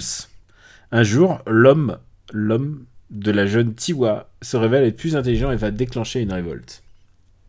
C'est ça, c'est ça. Euh, avec, euh, avec voilà toute cette idée aussi que, si je me souviens bien, la, la, la planète en elle-même est, un- est, une planète euh, au bord de la, euh, bord de la destruction. Enfin voilà, on, est sur ces grandes thématiques aussi du, du fait que la, la planète va est sur le point de mourir et que du coup le, le- les regards ne sont pas forcément tournés vers les, vers les bonnes choses. Cette espèce de conflit entre les, le, les géants et, et leurs esclaves quoi. Exactement. Euh, je rappelle qu'on a, on a failli parler d'un film de Lalou la dernière fois, mais je crois que tu l'avais pas vu, c'était Le Maître du Temps. Oui, les maîtres du temps, oui, que j'ai, j'ai, pas vu, effectivement, tout à fait. Il est compliqué à trouver aujourd'hui. en- Alors, je, pense que, en je, pense, quotidien. je pense que même la planète sauvage, à mon avis, doit être compliqué à trouver aujourd'hui. euh, Tiens, je me demande, tiens, euh, c'est le genre de truc question, euh, mais- qui, se- qui serait gratos sur, euh, sur une plateforme de sur lequel on peut aussi trouver euh, Semi Turbo, par exemple. Euh, écoute, Une fantastique planète, tu l'as en anglais. Donc t'auras pas Jean Topard, mais. T'auras pas Jean Topard, ouais. T'auras son... l'interprétation de Jean. Topard par, par un anglais. Ouais. Oh là, par contre, je suis en train de retomber sur le trailer là. Ouais. Oh là là, qu'est-ce que c'est chelou. Alors, c'est en. C'est en die cut en fait, là, comme animation. Tu sais, c'est. C'est beaucoup d'animations euh, qui évoquent un peu les Monty Python. Tu Oui, te souviens euh, tout à fait, genre- tout à fait, oui. Ouais. Oui, oui, c'est. C'est-à-dire, on, décou- on découpe des choses, on recoupe des machins. On coupe des machins. Et- Et, et, tout est tout est pas animé à la même vitesse d'animation, c'est-à-dire que tu as certaines scènes où, euh, Ouais. euh, où l'animation est saccadée, d'autres où c'est euh, c'est beaucoup plus euh, beaucoup plus fluide. Il y a un aspect très dessiné effectivement aussi, c'est-à-dire que vraiment il y a il y a un mi-chemin entre le entre un espèce de réalisme un peu étrange, notamment sur les, vis- sur, sur- sur les visages, et un- une stylisation très crayonnée euh, sur plein d'autres plein d'autres trucs quoi. Je viens de revoir une séquence où on voit les, les, les personnages qui. Des, des gens tout nus, euh, enfin, humanoïdes tout nus avec des personnes. Des, des pastèques ou des, des pastèques à la place de la tête. Enfin, Oui, aucun sens. Mais tu sais C'est quoi très surréaliste. C'est très très C'est surréaliste. c'est complètement surréaliste. On peut dire. Dali n'est jamais très loin. Exactement. C'est un film qui a eu un prix au, au Festival de Cannes d'ailleurs. Euh, prix, je crois, c'était le prix spécial de jury, quoi. Ils ne peuvent pas lui filer un prix normal, mais ils ont filé un prix spécial de jury. Et euh, qui est une sacrée bouillabaisse. Mais euh, honnêtement, je préfère le- le- les Maîtres du Temps, mais c'est pas la même décennie.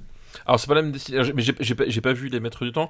Euh, voilà, mais c'est un film qui est très très particulier. Alors du coup c'est marrant parce que le, le, le, le télescopage du, calendrier euh, fait que en ce moment euh, sort officiellement Mad Dog, Mad God pardon. Mad Dog c'est le, le méchant dans dans le dans le film indonésien là donc ça n'a rien à voir dans Mad God du coup de Phil Tippett voilà qui est un film qui qu'il a réalisé qui a mis 15 ou 20 ans à réaliser un film d'animation avec des univers très très euh, euh, très très baroques très très étranges avec euh, de l'animation. Et voilà c'est marrant je trouve qu'il y a une, espèce de filiation entre entre entre Mad God et la planète sauvage. Et c'est un peu le même genre de trip c'est-à-dire qu'il y a des il y a des espèces de, de visions de, de, de, de, de cauchemars, d'obsessions qui se, qui se télescopent euh, avec une, une espèce de, de, de- d'histoire de survie et un peu d'apocalypse euh, dans tout ça. Euh, Il y a un côté voilà très sauvage, très surréaliste, euh, euh, très très étrange, euh, mais qui, euh, qui est assez, euh, assez unique quoi. Enfin c'est un truc, euh, c'est pas un truc que tu vois tous les jours quoi. C'est pas un truc que tu vois tous les jours et en même temps qui appartient vraiment à son époque. C'est-à-dire, je trouve que sorti du contexte, c'est genre on, pourrait croire que c'est une, je sais pas, un espèce d'haïku d'animation en fait. D'ailleurs, c'est basé sur un, basé sur un roman ou sur un recueil de poèmes ou je sais plus lequel. Enfin bref, c'est pas, pas une œuvre, c'est pas une œuvre gère, c'est une adaptation. Euh, mais bon, euh, il fallait bien des mecs aussi allumés que René Laloux et Jean Topor, euh, euh, Jean Topor, Roland Topor, euh, pour, euh, pour, pour mettre en, scène ce truc très très bizarre.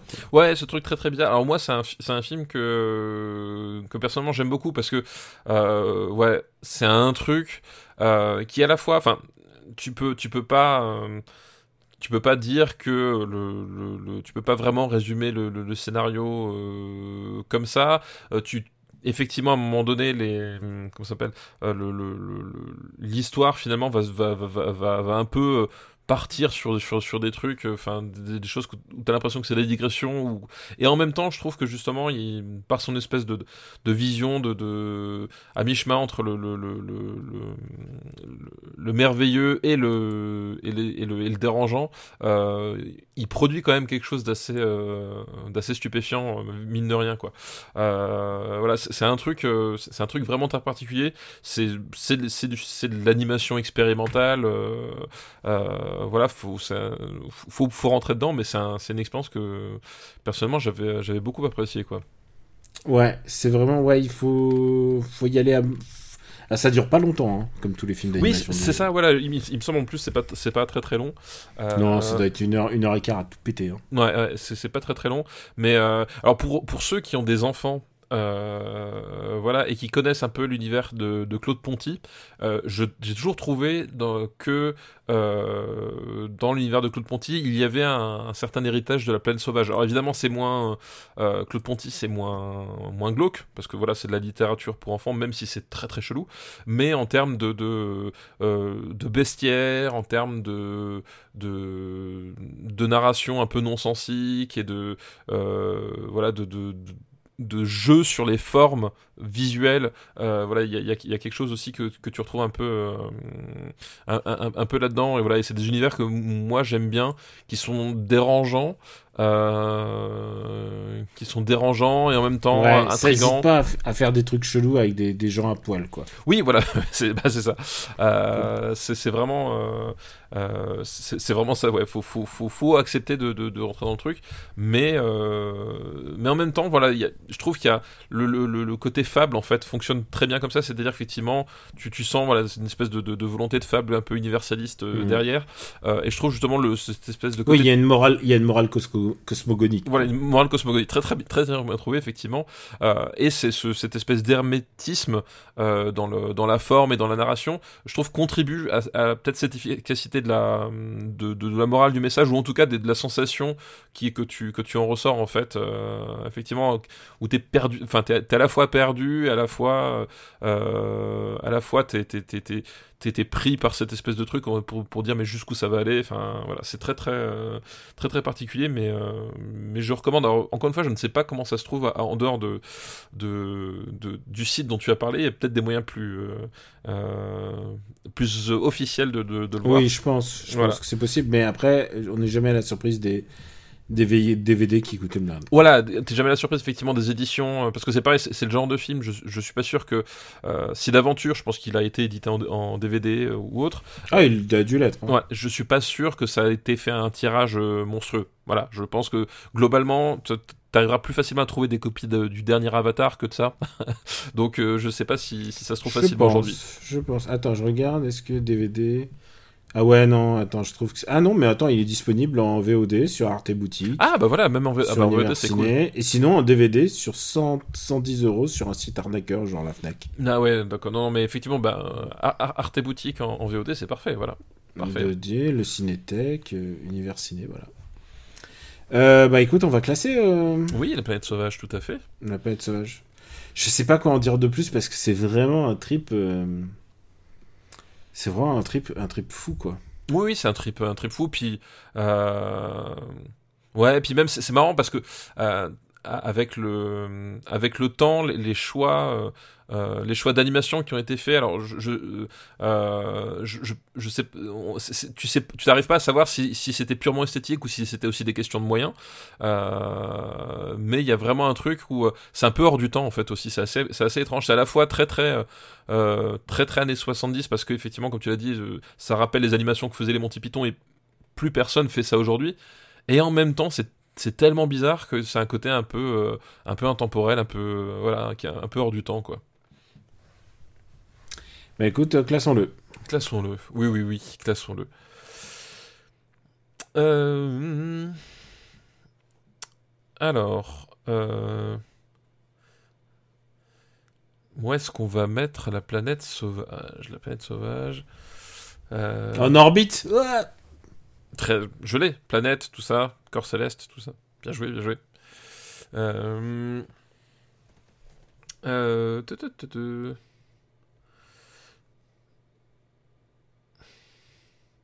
Je trouve ça mieux que Rocky, tu vois. Je vois Rocky 47ème. Euh, ah non, non, non, non. Je préfère, Ah, voir Rocky. je préfère revoir. Moi, tu me demandes, je préfère revoir Rocky 40 000 fois, quoi. Alors peut-être Rocky est plus facile à revoir 40 000 fois, ça je te le concède, euh, mais je trouve que La planète sauvage est un, est, est un meilleur film. Euh, je préfère revoir Mon nom est personne. Je préfère Ah non, pas mon nom et personne, non, non, c'est pas possible. Je préfère revoir Attends, où Mon nom et Duel. personne? Attends, attends, attends. 59e château de Cagliostro. Ça ne peut pas aller au-dessus de château de Cagliostro. Stop. Alors, pour moi, si. Oh non. Ah si. Si, oh si. non. Non, non, non, non, non. Non, mais toi, toi parce que c'est une japonaiserie, donc forcément, voilà, t'es biaisé. Mais. euh, Comment Cagliostro est aussi bas? Bah, il a sa juste place, c'est le marbre. Mais non, mais non, mais il peut pas être aussi bas. Mais tu vois, moi, je- moi j'ai j'ai vraiment Qu'est-ce beaucoup qui de s'est mal. passé pour que Cagliostro soit aussi bas? Moi, j'ai vraiment du mal à le voir en dessous de mon nom et personne, tu vois, typiquement. Bah écoute, entre Rocky Horror Picture Show et mon nom et personne. Eh ben, écoute, vendu. Là, Planète sauvage. moi je t'avoue, je l'ai vu et je je regarderai plus. hein. C'est fini. hein. Je l'ai vu une fois et c'est bon. Et, je- et, je- et si vous aimez des, des die cuts de, de gens tout nus avec des des cucurbitacées à la place de, du visage, allez-y. Bah, je, je pense que c'est ce qui manque dans la vie des gens aujourd'hui. Alors, attends, je me repositionne. Et donc il est 50 et- 52e. 52. Le film, le film suivant, c'est un film chinois qui s'appelle Mr. Boo, détective privé. Mister Boo, détective privé. Alors, je... ne- le titre me dit absolument rien. C'est une comédie des frères Hui. Est-ce que ça te dit quelque chose?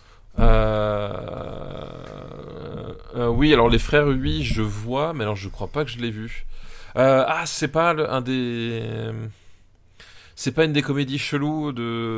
euh, de John Woo des- des- oui, Alors, John Woo a, a travaillé dessus, c'est ça il a réalisé celui-là, il a co-réalisé celui-là, mais, il n'est pas crédité. Ouais. Oui, oui, je, je, je, je- je vois ce que c'est. C'est. euh, comment il s'appelle en anglais?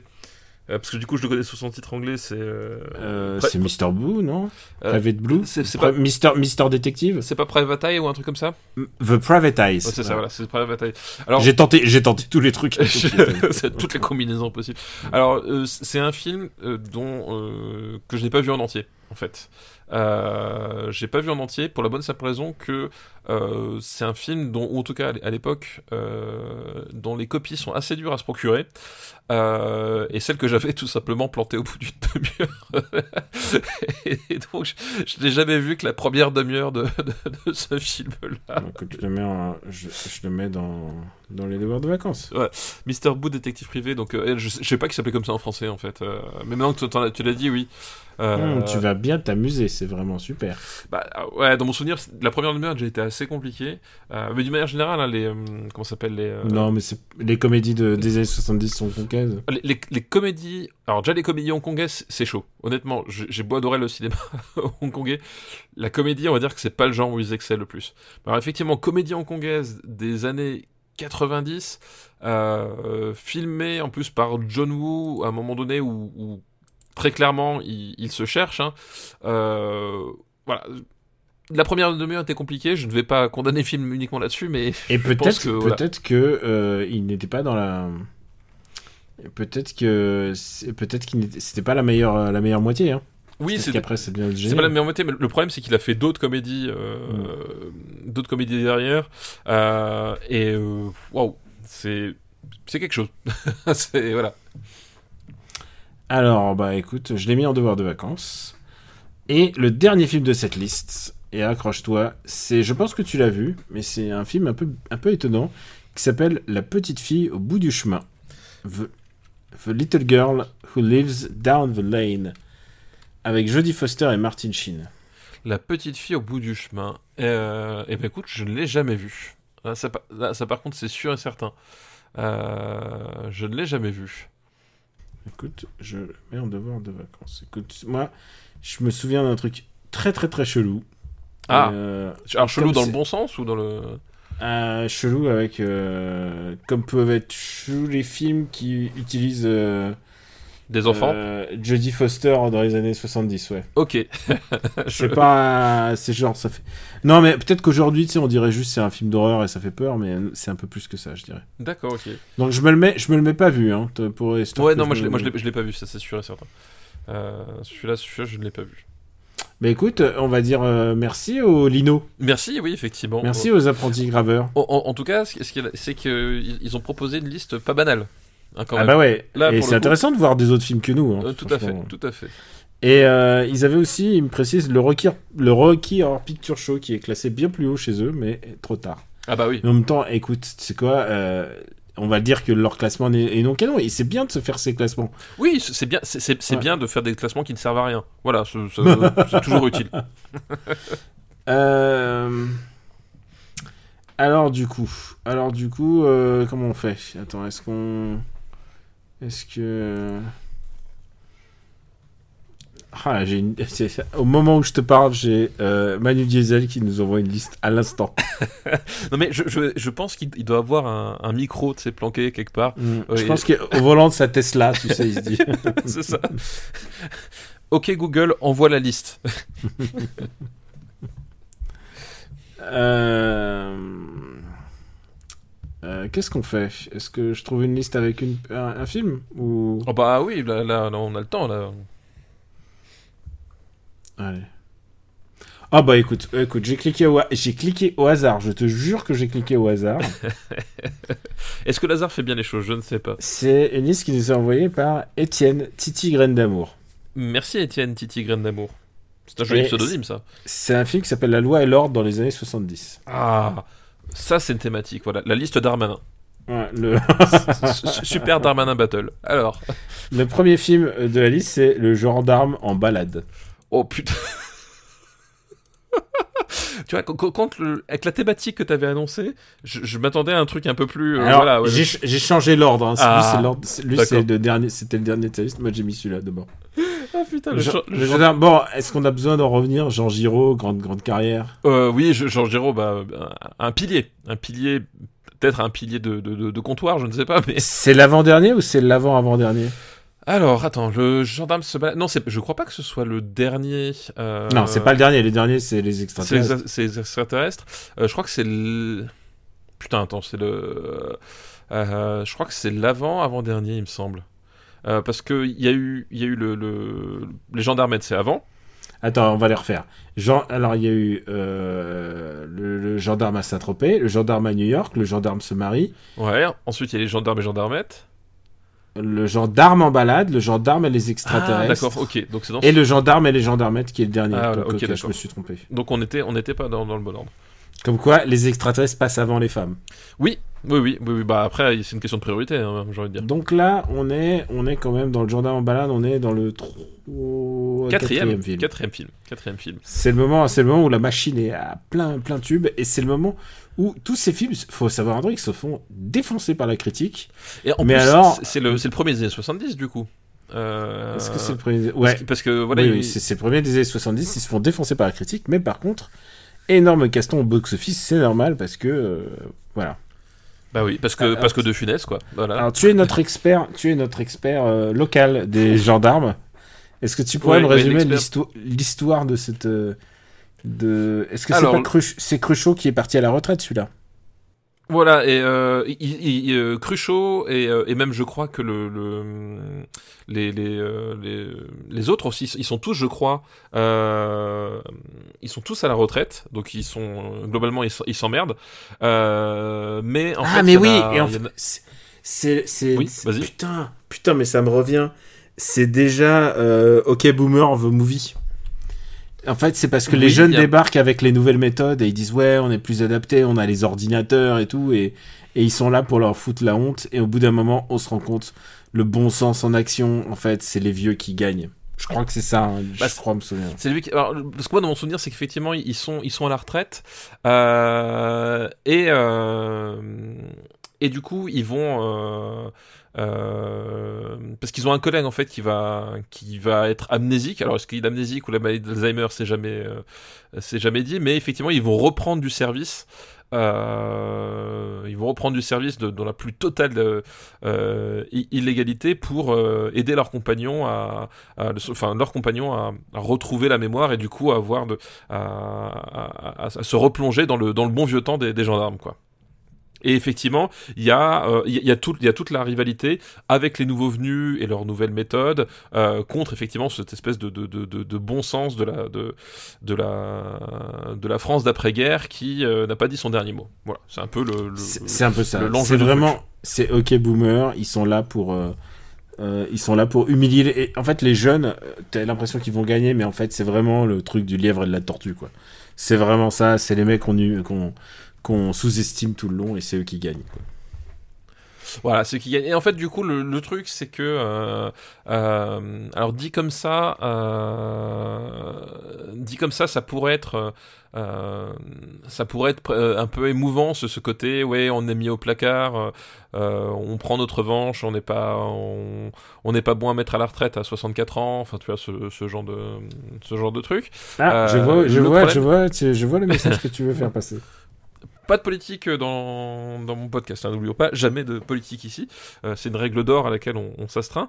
Euh, voilà, le, problème c'est que le, ton est pas aussi, euh, aussi bon enfant.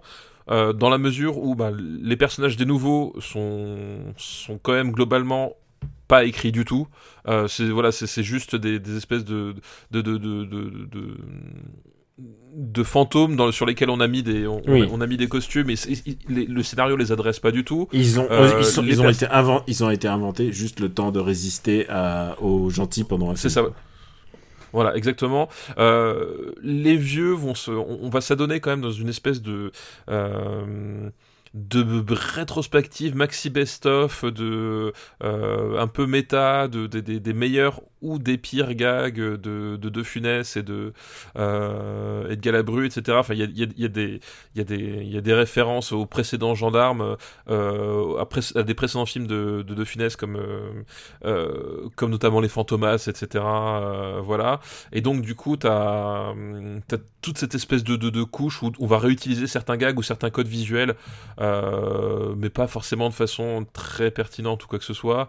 Euh, voilà, et ça s'enfonce vraiment dans, une espèce de de, de, de, de gloubi-boulga, euh, enfin extrêmement, extrêmement paresseux quoi. Et, et le truc est que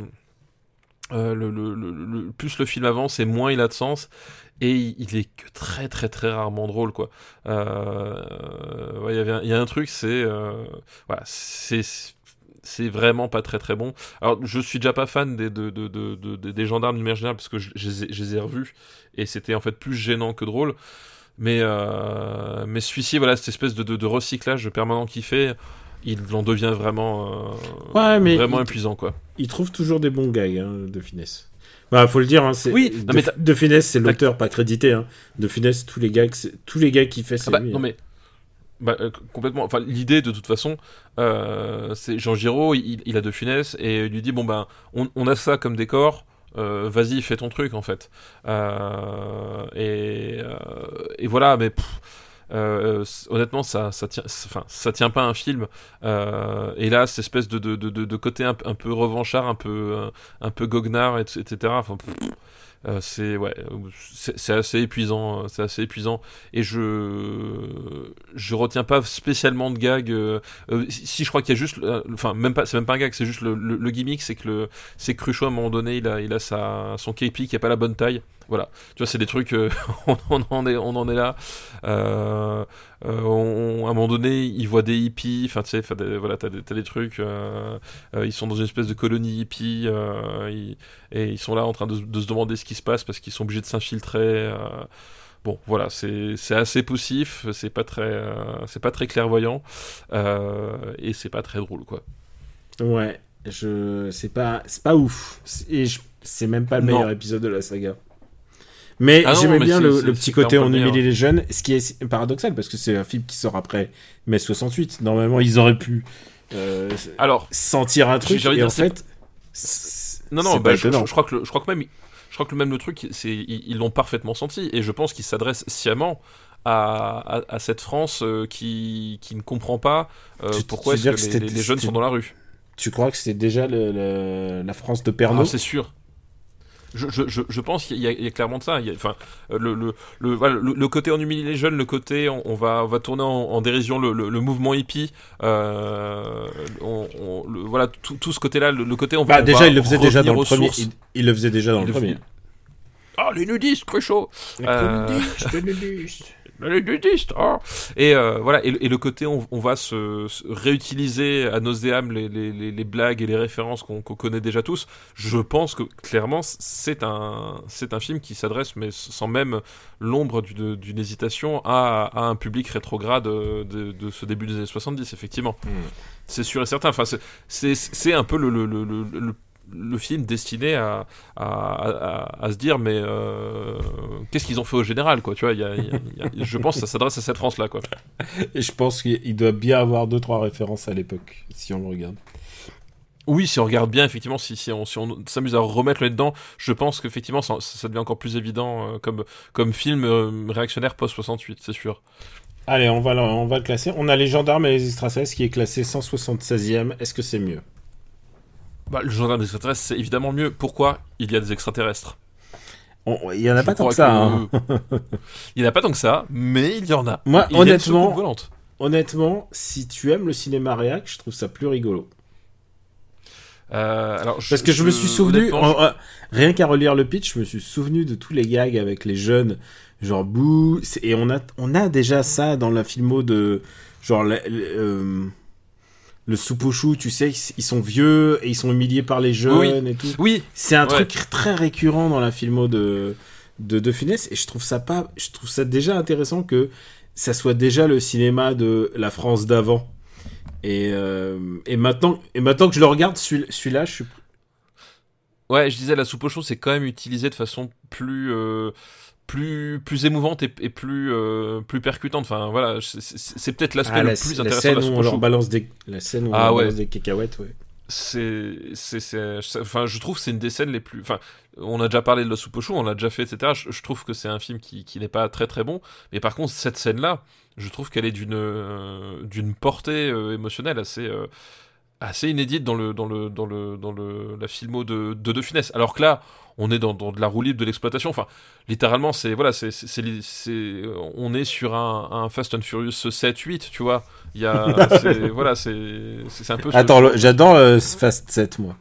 Bah, je sais bien, mais bon, tu vois, globalement, il il passe après le 5, euh, où il est moins bien, et c'est le moment où, euh, où, euh, où, où Vin est juste en, en roue libre sur son propre, sur son propre fast service à lui, et se retrouve bien embêté parce que euh, il se rend compte qu'il est pas le plus charismatique de la bande, toi. T'es toujours bien hypé par euh, Fast euh, 10 À zéro. Alors, zéro, zéro putain de hype. Alors, c'est. je- C'est Moi, je- de fou, quoi. Moi, j'ai envie de faire euh, Bring It On. J'ai envie que ça soit la semaine prochaine, que je... j'ai envie de le voir la semaine prochaine. Ah non, mais alors du, coup c'est- drôle parce que depuis euh, depuis quoi le, le- mois de mars, il y a des il y a des, il y a des murs d'affiches euh, entiers sur le euh, sur le, cinéma local. J'ai l'impression que le film il n'en finit plus de sortir. Enfin c'est genre euh, moi c'est l'inverse, c'est- retirez-moi le retirez-moi l'aiguille de l'abcès parce que là c'est pas possible quoi. Bon, allez, où est-ce qu'on classe les gendarmes? Le gendarme se balade. Bon, toi tu le voyais. D'ailleurs, le gendarme se balade singulier. euh, c'est la dernière fois qu'on voit euh, Lefebvre. Oui c'est vrai exact exact. Parce qu'il s'est disputé, évidemment. Euh, honnêtement, euh, De Funès, fallait l'avoir dans ton camp. Et si tu te disputes avec De Funès, c'est toujours un peu plus compliqué. Ah bah en, en termes de, de- je pense que tu de euh, pour trouver sa place dans un sur un plateau à côté de De Funès, euh, c'est- voilà, c'est c'est pas c'est pas c'est pas évident, hein, Ouais. ça c'est sûr. Alors, où est-ce qu'on le met? Alors attends, où est-ce qu'il est le gendarme euh, les extraterrestres, ok. euh, Où est-ce- 176. Où est-ce que tu voyais le gendarme se balade?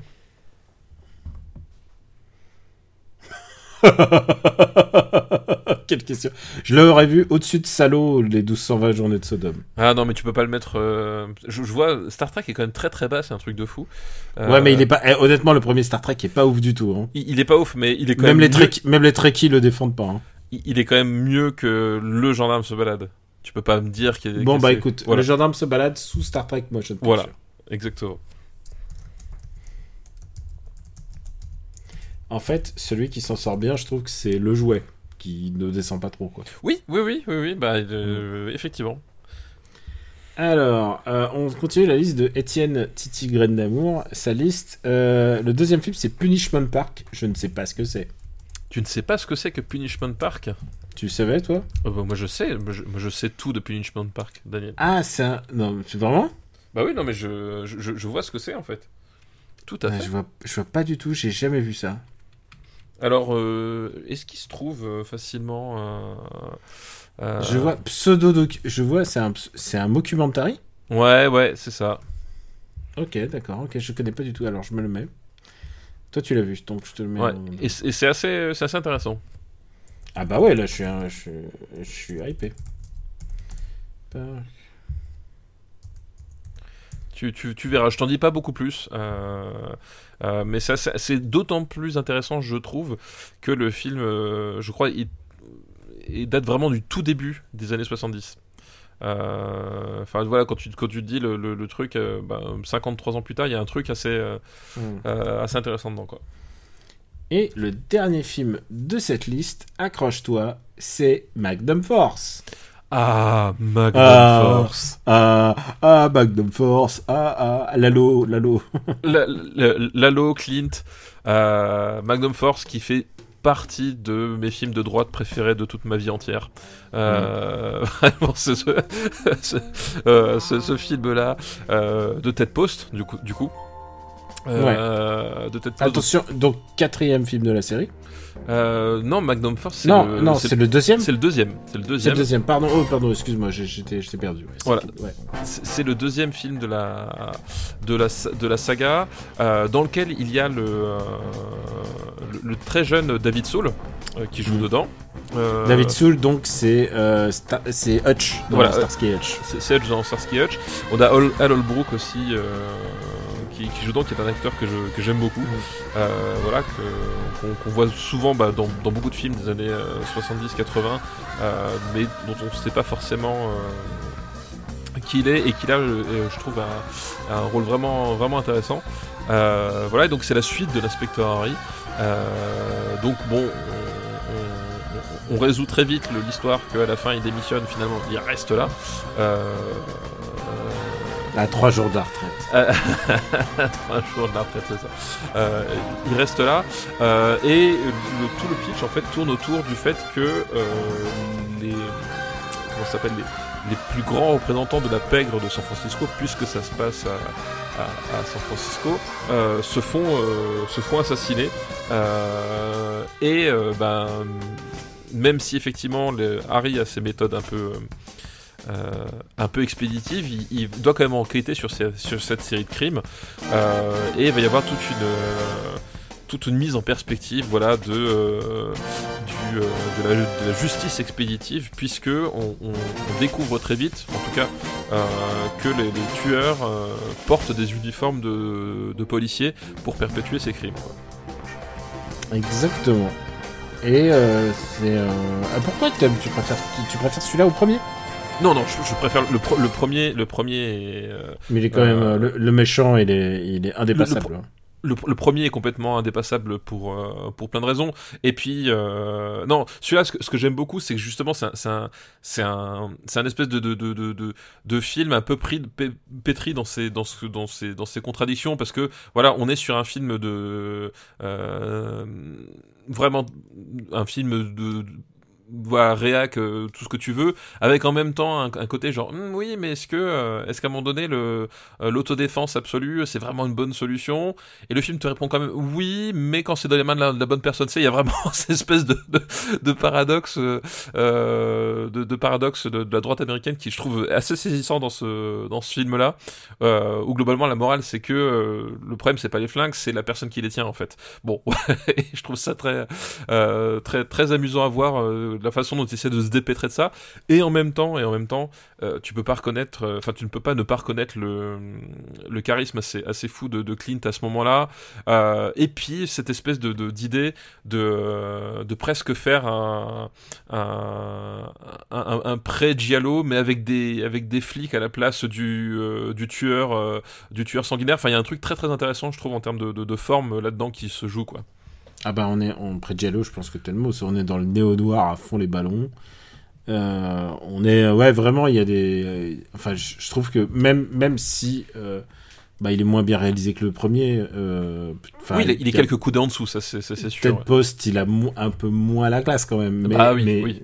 mais que Don Siegel mais mais ouais non ça garde quand même une espèce de patte assez intéressante quoi Bah, moi j'aime bien la, caractérisation justement des, du gang de tueurs en fait, euh, avec, avec tout l'attirail, donc avec l'attirail du, du motard, hein, donc avec, le casque, le, le, le, blaze en cuir, les, lunettes de soleil, le, le flingue, etc. Il y a, vraiment, un, je trouve la façon dont c'est filmé en fait, euh, je trouve ça très intéressant parce que euh, t'as cette espèce de immédiatement, t'as un truc qui te saisit en fait. Je trouve visuellement la façon dont ils sont filmés, il y a un truc qui te saisit dans cette espèce de, de brutalité qui se, qui se dégage de cette figure policière euh, et qui est quand même une, une, vraie réalité de, euh, de la vie policière euh, américaine notamment, mais, mais pas que. Et, et je, je, trouve, je trouve ça la façon d'exploiter voilà le, côté voilà comme j'ai dit un, un, un, peu giallo, un peu vraiment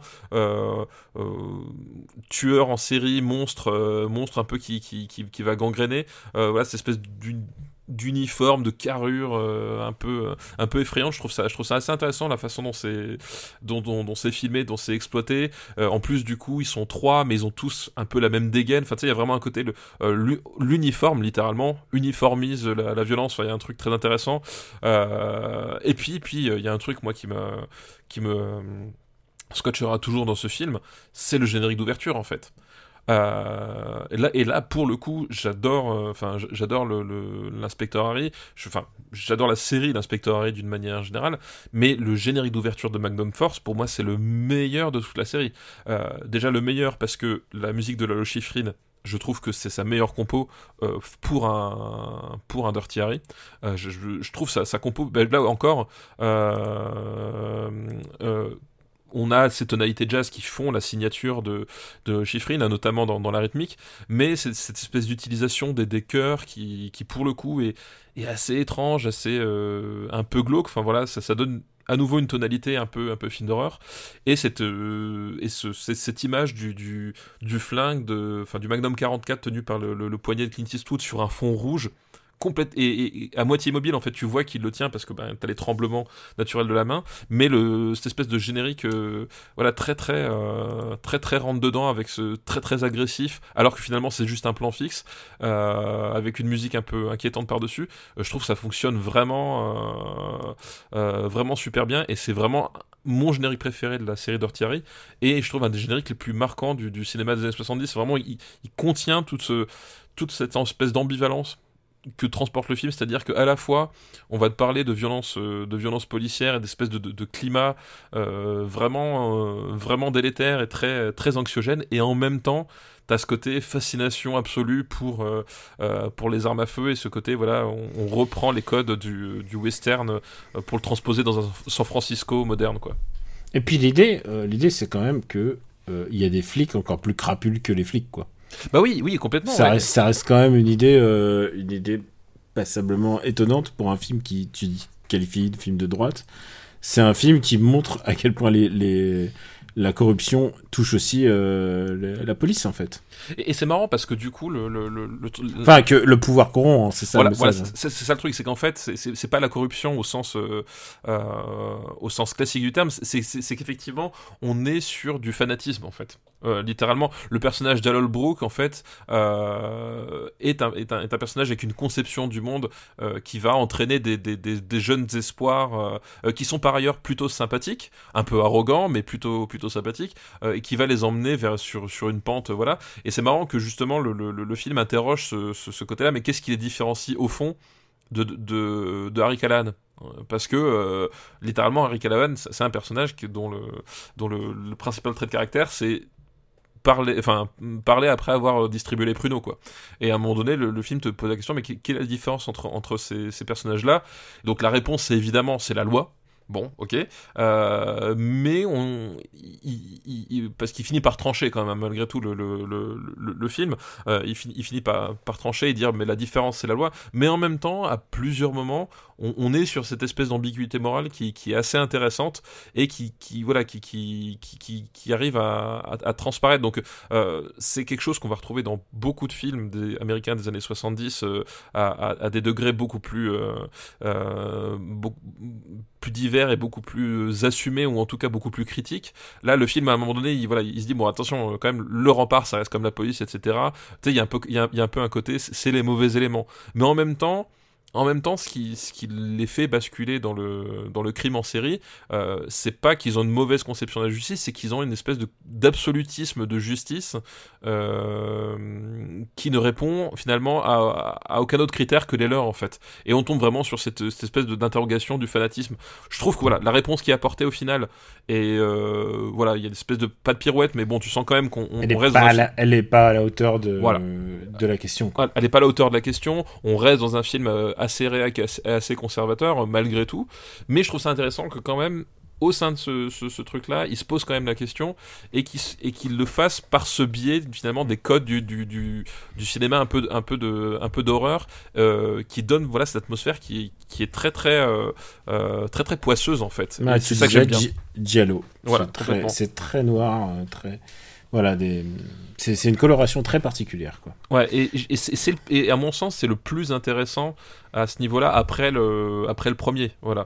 Euh, après le premier, parce que, bon, encore une fois, on peut- tu peux pas dépasser le, le Scorpio, donc le, le Zodiac, hein, parce que le, Mhm. voilà, le premier littéralement raconte l'histoire du, du Zodiac, mais il, il a vraiment ce caractère euh, voilà, très poisseux, très. euh, euh, où, où, là, pour le coup, la violence utilisée par la, par la police a un caractère. Qui n'est pas forcément euh, agréable ou cathartique, quoi. Et l'histoire est signée John Milius, Oui, tout à fait, John Milius. donc euh, celui qui va ensuite euh, réaliser Conan le Barbare. Tout à fait, voilà. Et, euh, euh, Et il- oui, d'ailleurs, c'est assez intéressant. bah, John Milius a été assez le loquace sur l'histoire. Il n'est pas du tout d'accord avec euh, ce que le film a donné. C'est pas du tout son script. Euh, le script, il a été repris par Michael Cimino. On l'avait dit, je crois qu'on en avait parlé de, du premier Dirty Harry, mais euh, il y a un truc qui est assez intéressant, c'est que euh, Terrence Malick a à un moment touché aux deux projets. Au Ah premier et au marrant. deuxième. Oui, oui, genre il avait, euh, genre il était, euh, il, il avait donné des idées pour le premier et pour le- et je crois pour le deuxième. Et euh, il n'est pas, c'est pas lui qui les a écrits, mais en tout cas, en tout cas, John Milius aussi était mêlé au premier, mais là sur le second, c'est vraiment lui qui l'a écrit. Est-ce que ça te dirait qu'on le, le, le classe en fait? Bah oui, tout simplement, Magnum Force. Le troisième, c'est Enforcer, c'est ça? Le troisième, euh, alors The Enforcer, comment il s'appelle? C'est celui, euh, l'inspecteur ne renonce jamais. euh, le, le troisième. Euh, Et après, euh, donc c'est celui où, où son, son coéquipier c'est une femme. Ah, euh, c'est Sandra Locke. Euh, non, Sa- Sandra Locke, c'est dans le quatrième. Euh, C'est le Sandra, quatrième. Sandra Locke, elle est l'inspecteur ne renonce- renonce jamais, c'est celui qui se finit à Alcatraz. D'accord. Euh, et où à un moment donné il parle de la, la centrale nucléaire de Fessenheim. Ça m'a toujours marqué quand j'étais petit parce que j'habitais à 10 km et j'étais je fais putain, dans, dans un Clint Eastwood il parle de Fessenheim. Bref, euh, effectivement celui avec Sandra Locke c'est le retour de l'inspecteur Harry. Euh, c'est celui-là, The Enforcer, voilà, et qui pour le coup est le quatrième et, et sort dans les années 80 et le, qui est réalisé par Clint lui-même. Voilà. Oui, c'est vrai. Alors, Clint devait le réaliser le deuxième, hein, mais euh, il s'est dit, bon, ouais, non. Ouais, il se dit non, non, non. voilà. Euh, et c'est marrant parce que Ted Post, euh, voilà, on l'a dit, c'est pas, c'est pas Don Siegel. hein. Euh, c'est pas Don. Sandra, Locke, qu'on a, on en a parlé quand on a fait euh, The Gauntlet, je pense. Voilà, qui, bah, ouais, qui, qui était la compagne de, de, de Clint Eastwood euh, à ce moment-là. Et euh, oui, je disais, ouais, euh, Ted Post, qui, est- qui est un réalisateur euh, euh, qui, qui est assez, assez- intéressant parce qu'il il a, ce- il a ce côté un peu, un peu mercenaire, euh, mercenaire mais appliqué. Voilà, on va le retrouver dans, dans des épisodes de Colombo ou des choses comme ça. Il, il, a- il va jamais faire de, de, de, de, de chef-d'œuvre absolu. Je pense que d'ailleurs Magnum Force est peut-être euh, un de ses, ses tout meilleurs films, mais il a un petit côté comme ça, un peu, euh, un peu mercenaire appliqué et qui, qui fonctionne pas, pas si mal que ça dans, dans Magnum Force, quoi. Allez, on va le classer. Euh, bon, déjà, ça va plus bas que euh, l'inspecteur Harry. hein, voilà, soyons, so- soyons clairs. Ouais, mais je, par exemple, les évadés d'Alcatraz, Euh, évadé d'Alcatraz. 82e. Euh, oh, c'est mieux. C'est mieux. Ouais, Euh, tu vois, c'est ce que j'allais dire. Mais ouais. c'est moins, c'est moins bien que French Connection, quand même. Ah oui, c'est moins bien que French Connection, c'est c'est sûr. Bah donc, donc, on a un delta entre 87 et 92. Ah, ok, il est euh, French Connection. Euh, effectivement, et ben. Comme quoi, t'aimes pas les films de droite, en fait. Faut pas te, faut pas Bah, te forcer, hein. je, je- je pense que. T'as vu, vu la place euh, de, euh, de The Gauntlet de l'épreuve de force? Attends, C'est excuse-moi. vrai, c'est vrai, c'est vrai. Attends, Mais j'ai aidé aussi, hein. je Attends, et en, en film de droite, excuse-moi, on a Taxi Driver à la cinquième place. hein. Ouais, Euh, vrai. on a Dirty Harry à la onzième, donc bon, c'est pas non plus, tu vois. Mm. Je- C'est pas, c'est pas vos vols au-dessus d'un nid de coucou, là, les gauchistes. Voilà, c'est pas un film de gauchiste. Non, Magnum Force. Eh ben, écoute, alors, je le, moi, je le mettrais au-dessus de Vivre et laisser mourir, entre Mash et Vivre et laisser mourir. D'accord, Eh ben, ça me va totalement, c'est là où je pensais le mettre. Eh ben ouais.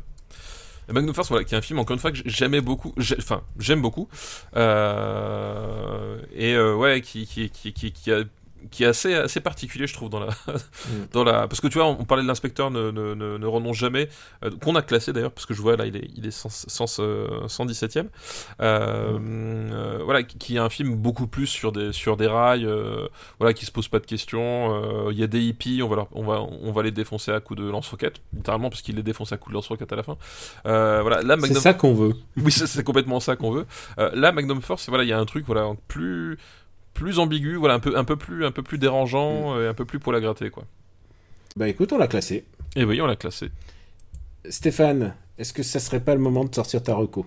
Si, bah écoute, ça va être une, une recommandation euh, euh, film français Netflix, voilà, le, le double hit combo, euh, puisque je vais recommander un film qui s'appelle AKA, ou alors AK, si jamais vous, euh, euh, vous, vous, voulez l'appeler comme ça, qui est sorti récemment sur, sur Netflix et qui est donc un, un film d'action avec Alban Lenoir, donc Alban Lenoir qu'on avait vu dans Balles perdues 1 et 2, qu'on avait, qu'on avait recommandé, je, je crois bien, tous les deux. Euh, et euh, c'était bien balle perdue. Et c'était et c'était super bien balle perdue. Et là en fait on est sur la même lignée dans le sens bah on retrouve Alban Lenoir et que le, réalisateur de euh, de AKA bah, c'est tout simplement le chef opérateur euh, sur balle perdue 1 et 2. Voilà. Donc euh, on, est dans la famille. euh, on est dans la famille. Donc c'est euh, c'est Morgan euh, Dalibert, donc qui est aussi un, un, ami de d'Alban de, Noir. Enfin voilà, c'est tout le tout tous les, les, les, mêmes types qui, qui se connaissent depuis depuis des années. et on retrouve effectivement un certain savoir-faire qu'on avait déjà sur Balle perdue. Et là on est sur une histoire en fait qui que je pourrais qualifier d'être un mélange entre mémoire dans la peau, sauf que le prisme, c'est pas qu'il a oublié qui il était, mais qu'il est obligé de se souvenir de qui il était petite subtilité, euh, Mémoire dans la peau et euh, Man on Fire, en gros. C'est un peu, c'est un peu le, truc.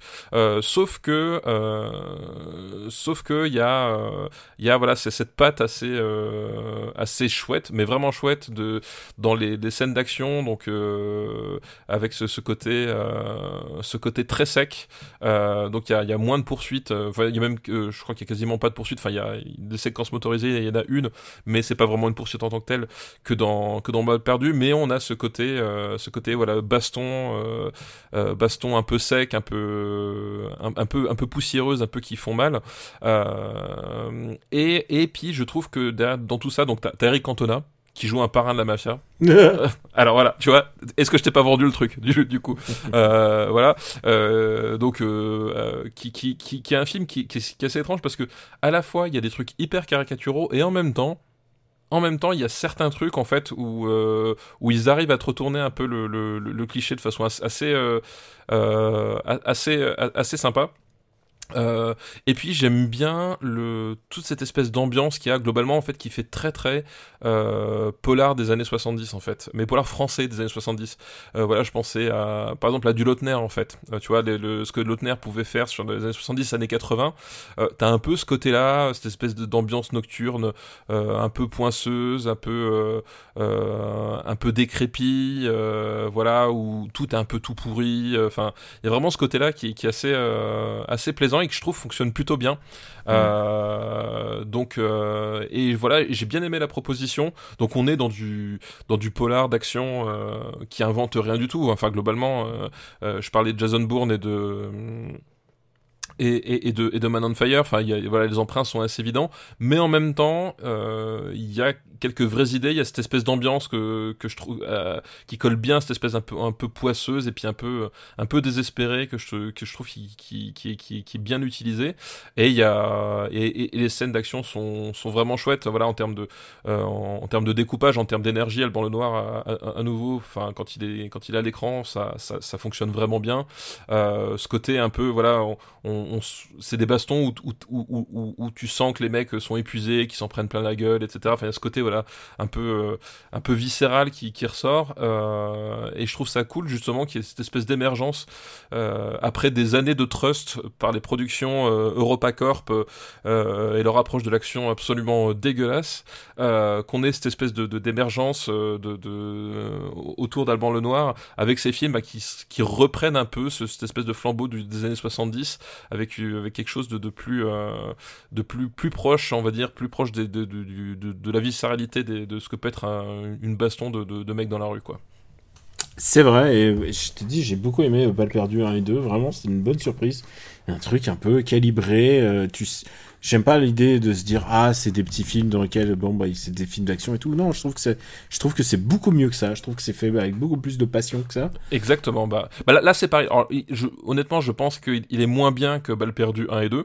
Euh, mais quand même tu retrouves la même philosophie, tu retrouves le même soin. Il y a des vraies idées de mise en scène et à nouveau c'est un truc. Euh, il y a des vraies questions qui sont posées. À Enfin il y, a une scène de baston à un moment donné qui qui est vue à travers un écran de sécurité et je trouve ça fonctionne super bien. Enfin voilà, il y a cette espèce d'amour pour le pour le genre et ce côté de se dire bah tiens on voilà on va faire un truc un peu euh, un peu rugueux quoi et, euh, et, et c'est assez assez chouette à voir quoi. Ah bah écoute, je, je vais, je vais, j'ai pas regardé ce soir, je t'avoue. Euh, oui, il, est déjà 1h du matin en fait. Il est 1h du matin, bon, bon, écoute. Oh, euh, mais alors, je me suis dit, comment faire pour, euh, pour t'encourager à voir un film alors que, bon, je t'avoue, avec la sortie d'un certain jeu que je ne peux pas te recommander, j'aurais pu te recommander un autre jeu sur Switch. Merde, pardon, tu sais que c'est sur Switch maintenant. oh je me suis dit, qu'est-ce que je peux te recommander? Je Et je vais pas te recommander Boy is Afraid le dernier euh, ah Harry, oui, Aster. ouais. Euh, c'est celui de, c'est le Harry Aster de la rupture. C'est ah. ah. non ah ouais. Alors il paraît non mais je, je, verrai bien ce que ça ce que ça donne. Le, le, problème c'est que euh, il dure 3 heures c'est ça? Euh... Il dure 3 heures et tu sais quoi c'est 30 minutes de plus que Guardian of Galaxy 3. Écoute tu sais quoi? Guardian of Galaxy 3 c'est euh, le meilleur film de, de fin de phase 3 de MCU parce que c'est vraiment un film de fin de phase, hein. c'est vraiment un film de fin de cycle, et euh, tu sens qu'ils veulent se débarrasser de pas mal des comédiens. Et, euh, et tu sais quoi, c'est un film pendant ces deux heures et demie, il arrive à nous faire oublier qu'on déteste tous Chris Pratt. et ça, c'est pas une mince affaire. Non, non, ouais, c'est pas mal. Alors, ce qui est intéressant, je pense, dans celui-là, c'est que tous les, tous les personnages ont un truc à faire. Genre, ils ont tous un moment une utilité dans l'histoire et c'est un truc qu'on voyait plus dans les films Marvel euh, pour une simple raison c'est qu'il y a trop de persos. C'est qu'il y a trop de persos au bout d'un moment euh, Falcon tu peux pas lui faire des trucs fabuleux quoi de, ouf. Tu peux pas faire genre Bucky bon bah c'est un mec qui se bat bien avec il a une arme il a une main bionique. Tu vois tu peux pas inventer plein de trucs. Et bah là je trouve que bon le cast est plus petit. Il arrive à donner un grand rôle à son frère donc euh, c'est James Gunn qui donne un grand rôle à Sean Gunn et, euh, j'ai envie de lui dire bravo, merci, euh, merci, je remercie de Frangin quoi. Même lui, il a un arc. Même lui, a un arc. Donc, vraiment, ils ont tous un truc à faire. Donc je trouve ça assez, j'ai trouvé ça assez divertissant. Euh, c'est mieux que Ant-Man. Je me suis, je me suis assoupi qu'une fois, je crois. et, et honnêtement, honnêtement, par la courbe des Marvel, c'est vraiment, genre, je me suis assoupi qu'au moment où je me suis dit, ah, ça commence à devenir vraiment très très chiant. Et c'est vrai que euh, j'ai un problème avec tous ces films Marvel dont l'histoire ressemble à une side quest de, RPG en fait. Où tu dois aller récupérer un MacGuffin zombie pour faire avancer l'histoire, alors qu'il suffirait de faire avancer l'histoire du point A au point B. Et ça, ils y arrivent, ils y arrivent pas. Ils sont ils y arrivent plus. Ils y arrivent plus, ils arrivent plus à faire ça, quoi. Bon, mais c'est dommage. Mais sinon, je trouvais que les... en tant que conclusion, eh ben écoute, c'était pas mal. Est-ce qu'il y a Kang dans celui-là, du coup? Non, il y a pas Kang. D'accord. Non, il y a pas Kang. Mais tu sais quoi? Tant mieux oui, non mais, non, mais bien sûr, non, mais je veux. C'est quoi, je pense que. Vu, vu, la question. vu les problèmes que, que le comédien rencontre, ils, il l'auraient il supprimé numériquement, ils auraient fait un truc, quoi, c'est pas. Et euh, bah écoute, il y, y, a ça, et je suis en train de regarder mon, mon letterbox pour savoir qu'est-ce qu'il y avait de bien. Il y avait un film qui s'appelait Les Complices qui était pas mal. Et euh, c'est un film avec François Damiens qui joue un. Je pense que c'est pour ça que ça te plaira. Il y a François Damiens qui est un, un, un hitman. Oui, un tueur qui, qui, a peur de la vue du sang, c'est ça? Voilà. Et dès envie de le voir, effectivement. Et tu sais, honnêtement, la première scène, quand tu vois le sang et qu'il fait Oh là là. Et. bah, c'est très drôle. Et les deux autres comédiens qui sont William Legby et Laura Felpin sont très très drôles aussi. Donc voilà, ça, c'est. Je pense que c'est un peu ton humour, un peu humour noir. Euh, ouais, j'avoue, j'ai vu la bande-annonce et je me suis dit, tiens, écoute, pourquoi pas? Tu sais, quand t'as François Damien, et en plus qui ramène tout son tout le bon goût de la Belgique avec lui, euh, je trouve ça toujours assez réjouissant. Voilà. Donc si t'as l'occasion, vas-y voir ça. Euh, bah, c'est tout pour aujourd'hui. Bah, c'est tout pour aujourd'hui et c'est déjà pas mal. C'est déjà bien, c'est déjà bien, on a fait beaucoup de films. Euh, on, a fait, on a fait trois listes presque, non? Et bah oui, on a fait trois listes effectivement et c'était pas arrivé depuis longtemps. Ça fait longtemps.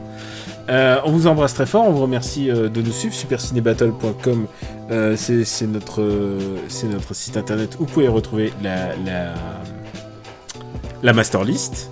Et euh, aussi, vous pouvez retrouver nos podcasts et tout le reste. Donc, merci aussi de nous soutenir sur patreon.com slash RPU, ce qui permet euh, bah, euh, bah, d'alimenter ce podcast en, en film et en, et en recommandations et en, plein d'autres choses. Et aussi maintenir simplement l'é- l'électricité de la lampe allumée qui est juste au-dessus, de, de moi dans le bureau.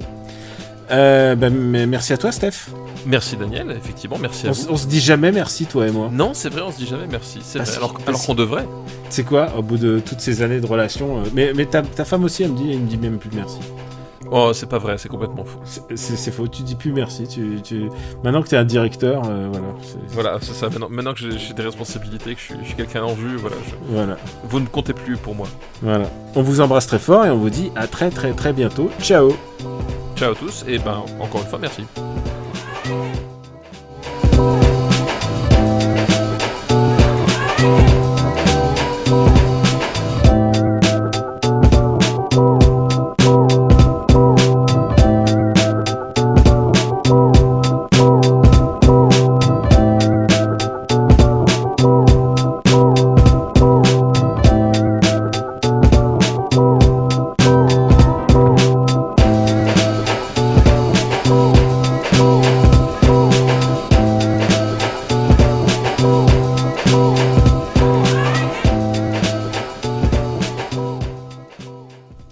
Ah, mais t'as dit encore merci Bah ouais, t'as vu, c'est- la période, tu vois, c'est Ouais. comme ça, c'est le retour du printemps, j'ai envie de dire merci, j'ai envie de dire Ouais. merci, merci la vie, merci les fleurs. euh. C'est quoi le dernier film que t'es allé voir en salle? T'es allé voir. euh, Le dernier film que je suis allé voir en Les salle, c'était Sou- Suzume. Ah ouais, c'est vrai, alors? Euh, c'est génial. C'est génial, hein est Ouais, d'accord. c'est super, ouais, c'est vraiment super. C'est dans mes films de l'année. Et en plus, ce qui est marrant, c'est que euh, assez vite, j'ai compris où est-ce où est-ce qu'ils allaient, genre physiquement, Euh, et en même temps, la façon dont, c'est fait quand ça arrive, etc. euh, bah, c'est vraiment bouleversant. Enfin, il y a vraiment un truc. euh, voilà. Puis je, trouve que c'est le, le d'avoir fait le justement le- le- l'espèce de, de de faux climax à Tokyo, c'est super bien vu.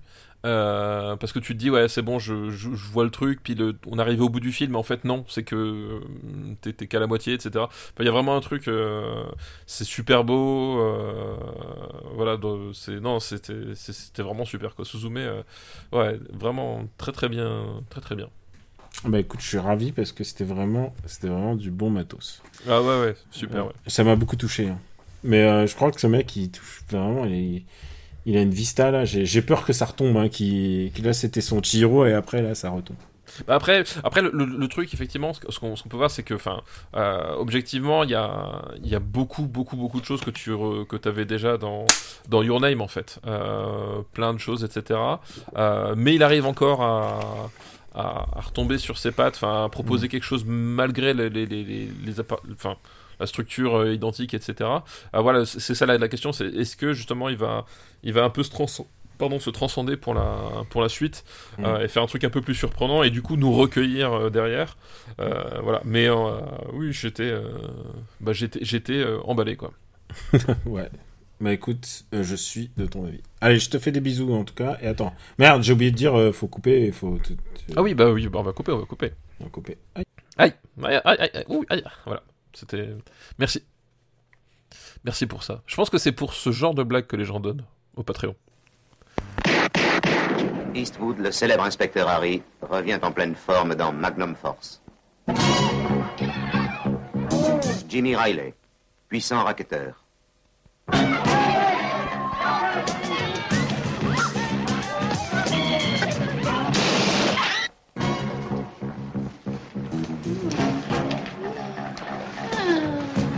Lou Gusman, le roi de la drogue.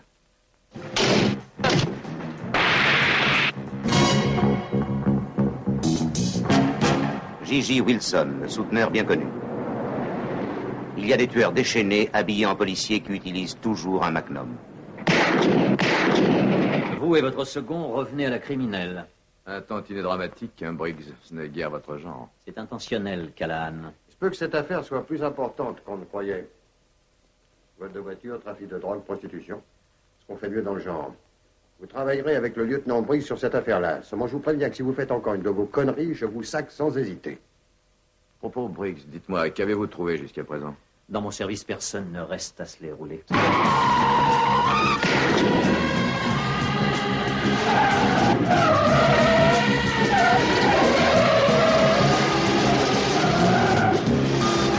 L'appelle ce salopard d'Harry et il aime toujours agir à son idée.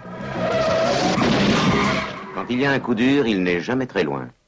Laszlo T'as entendu ce que je t'ai dit? En 24 heures, il s'oppose à un détournement d'avion. Il stoppe un hold-up et il se montre galant voisin. Bonsoir. Bonsoir. Vous êtes le flic qui habite au-dessus? Tout juste. Je peux vous poser une question? Essayez toujours. Comment s'y prend-on pour faire l'amour avec vous? Essayez de sonner à ma porte.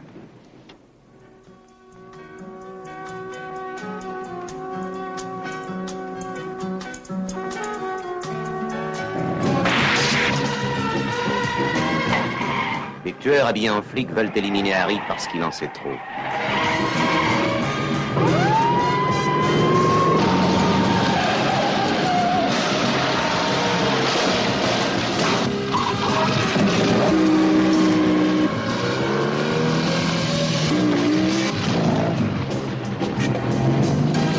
Chaque fois qu'il y a du vilain, on fait appel à ce salaud d'Harry parce qu'on sait qu'il fera ce qu'il faut.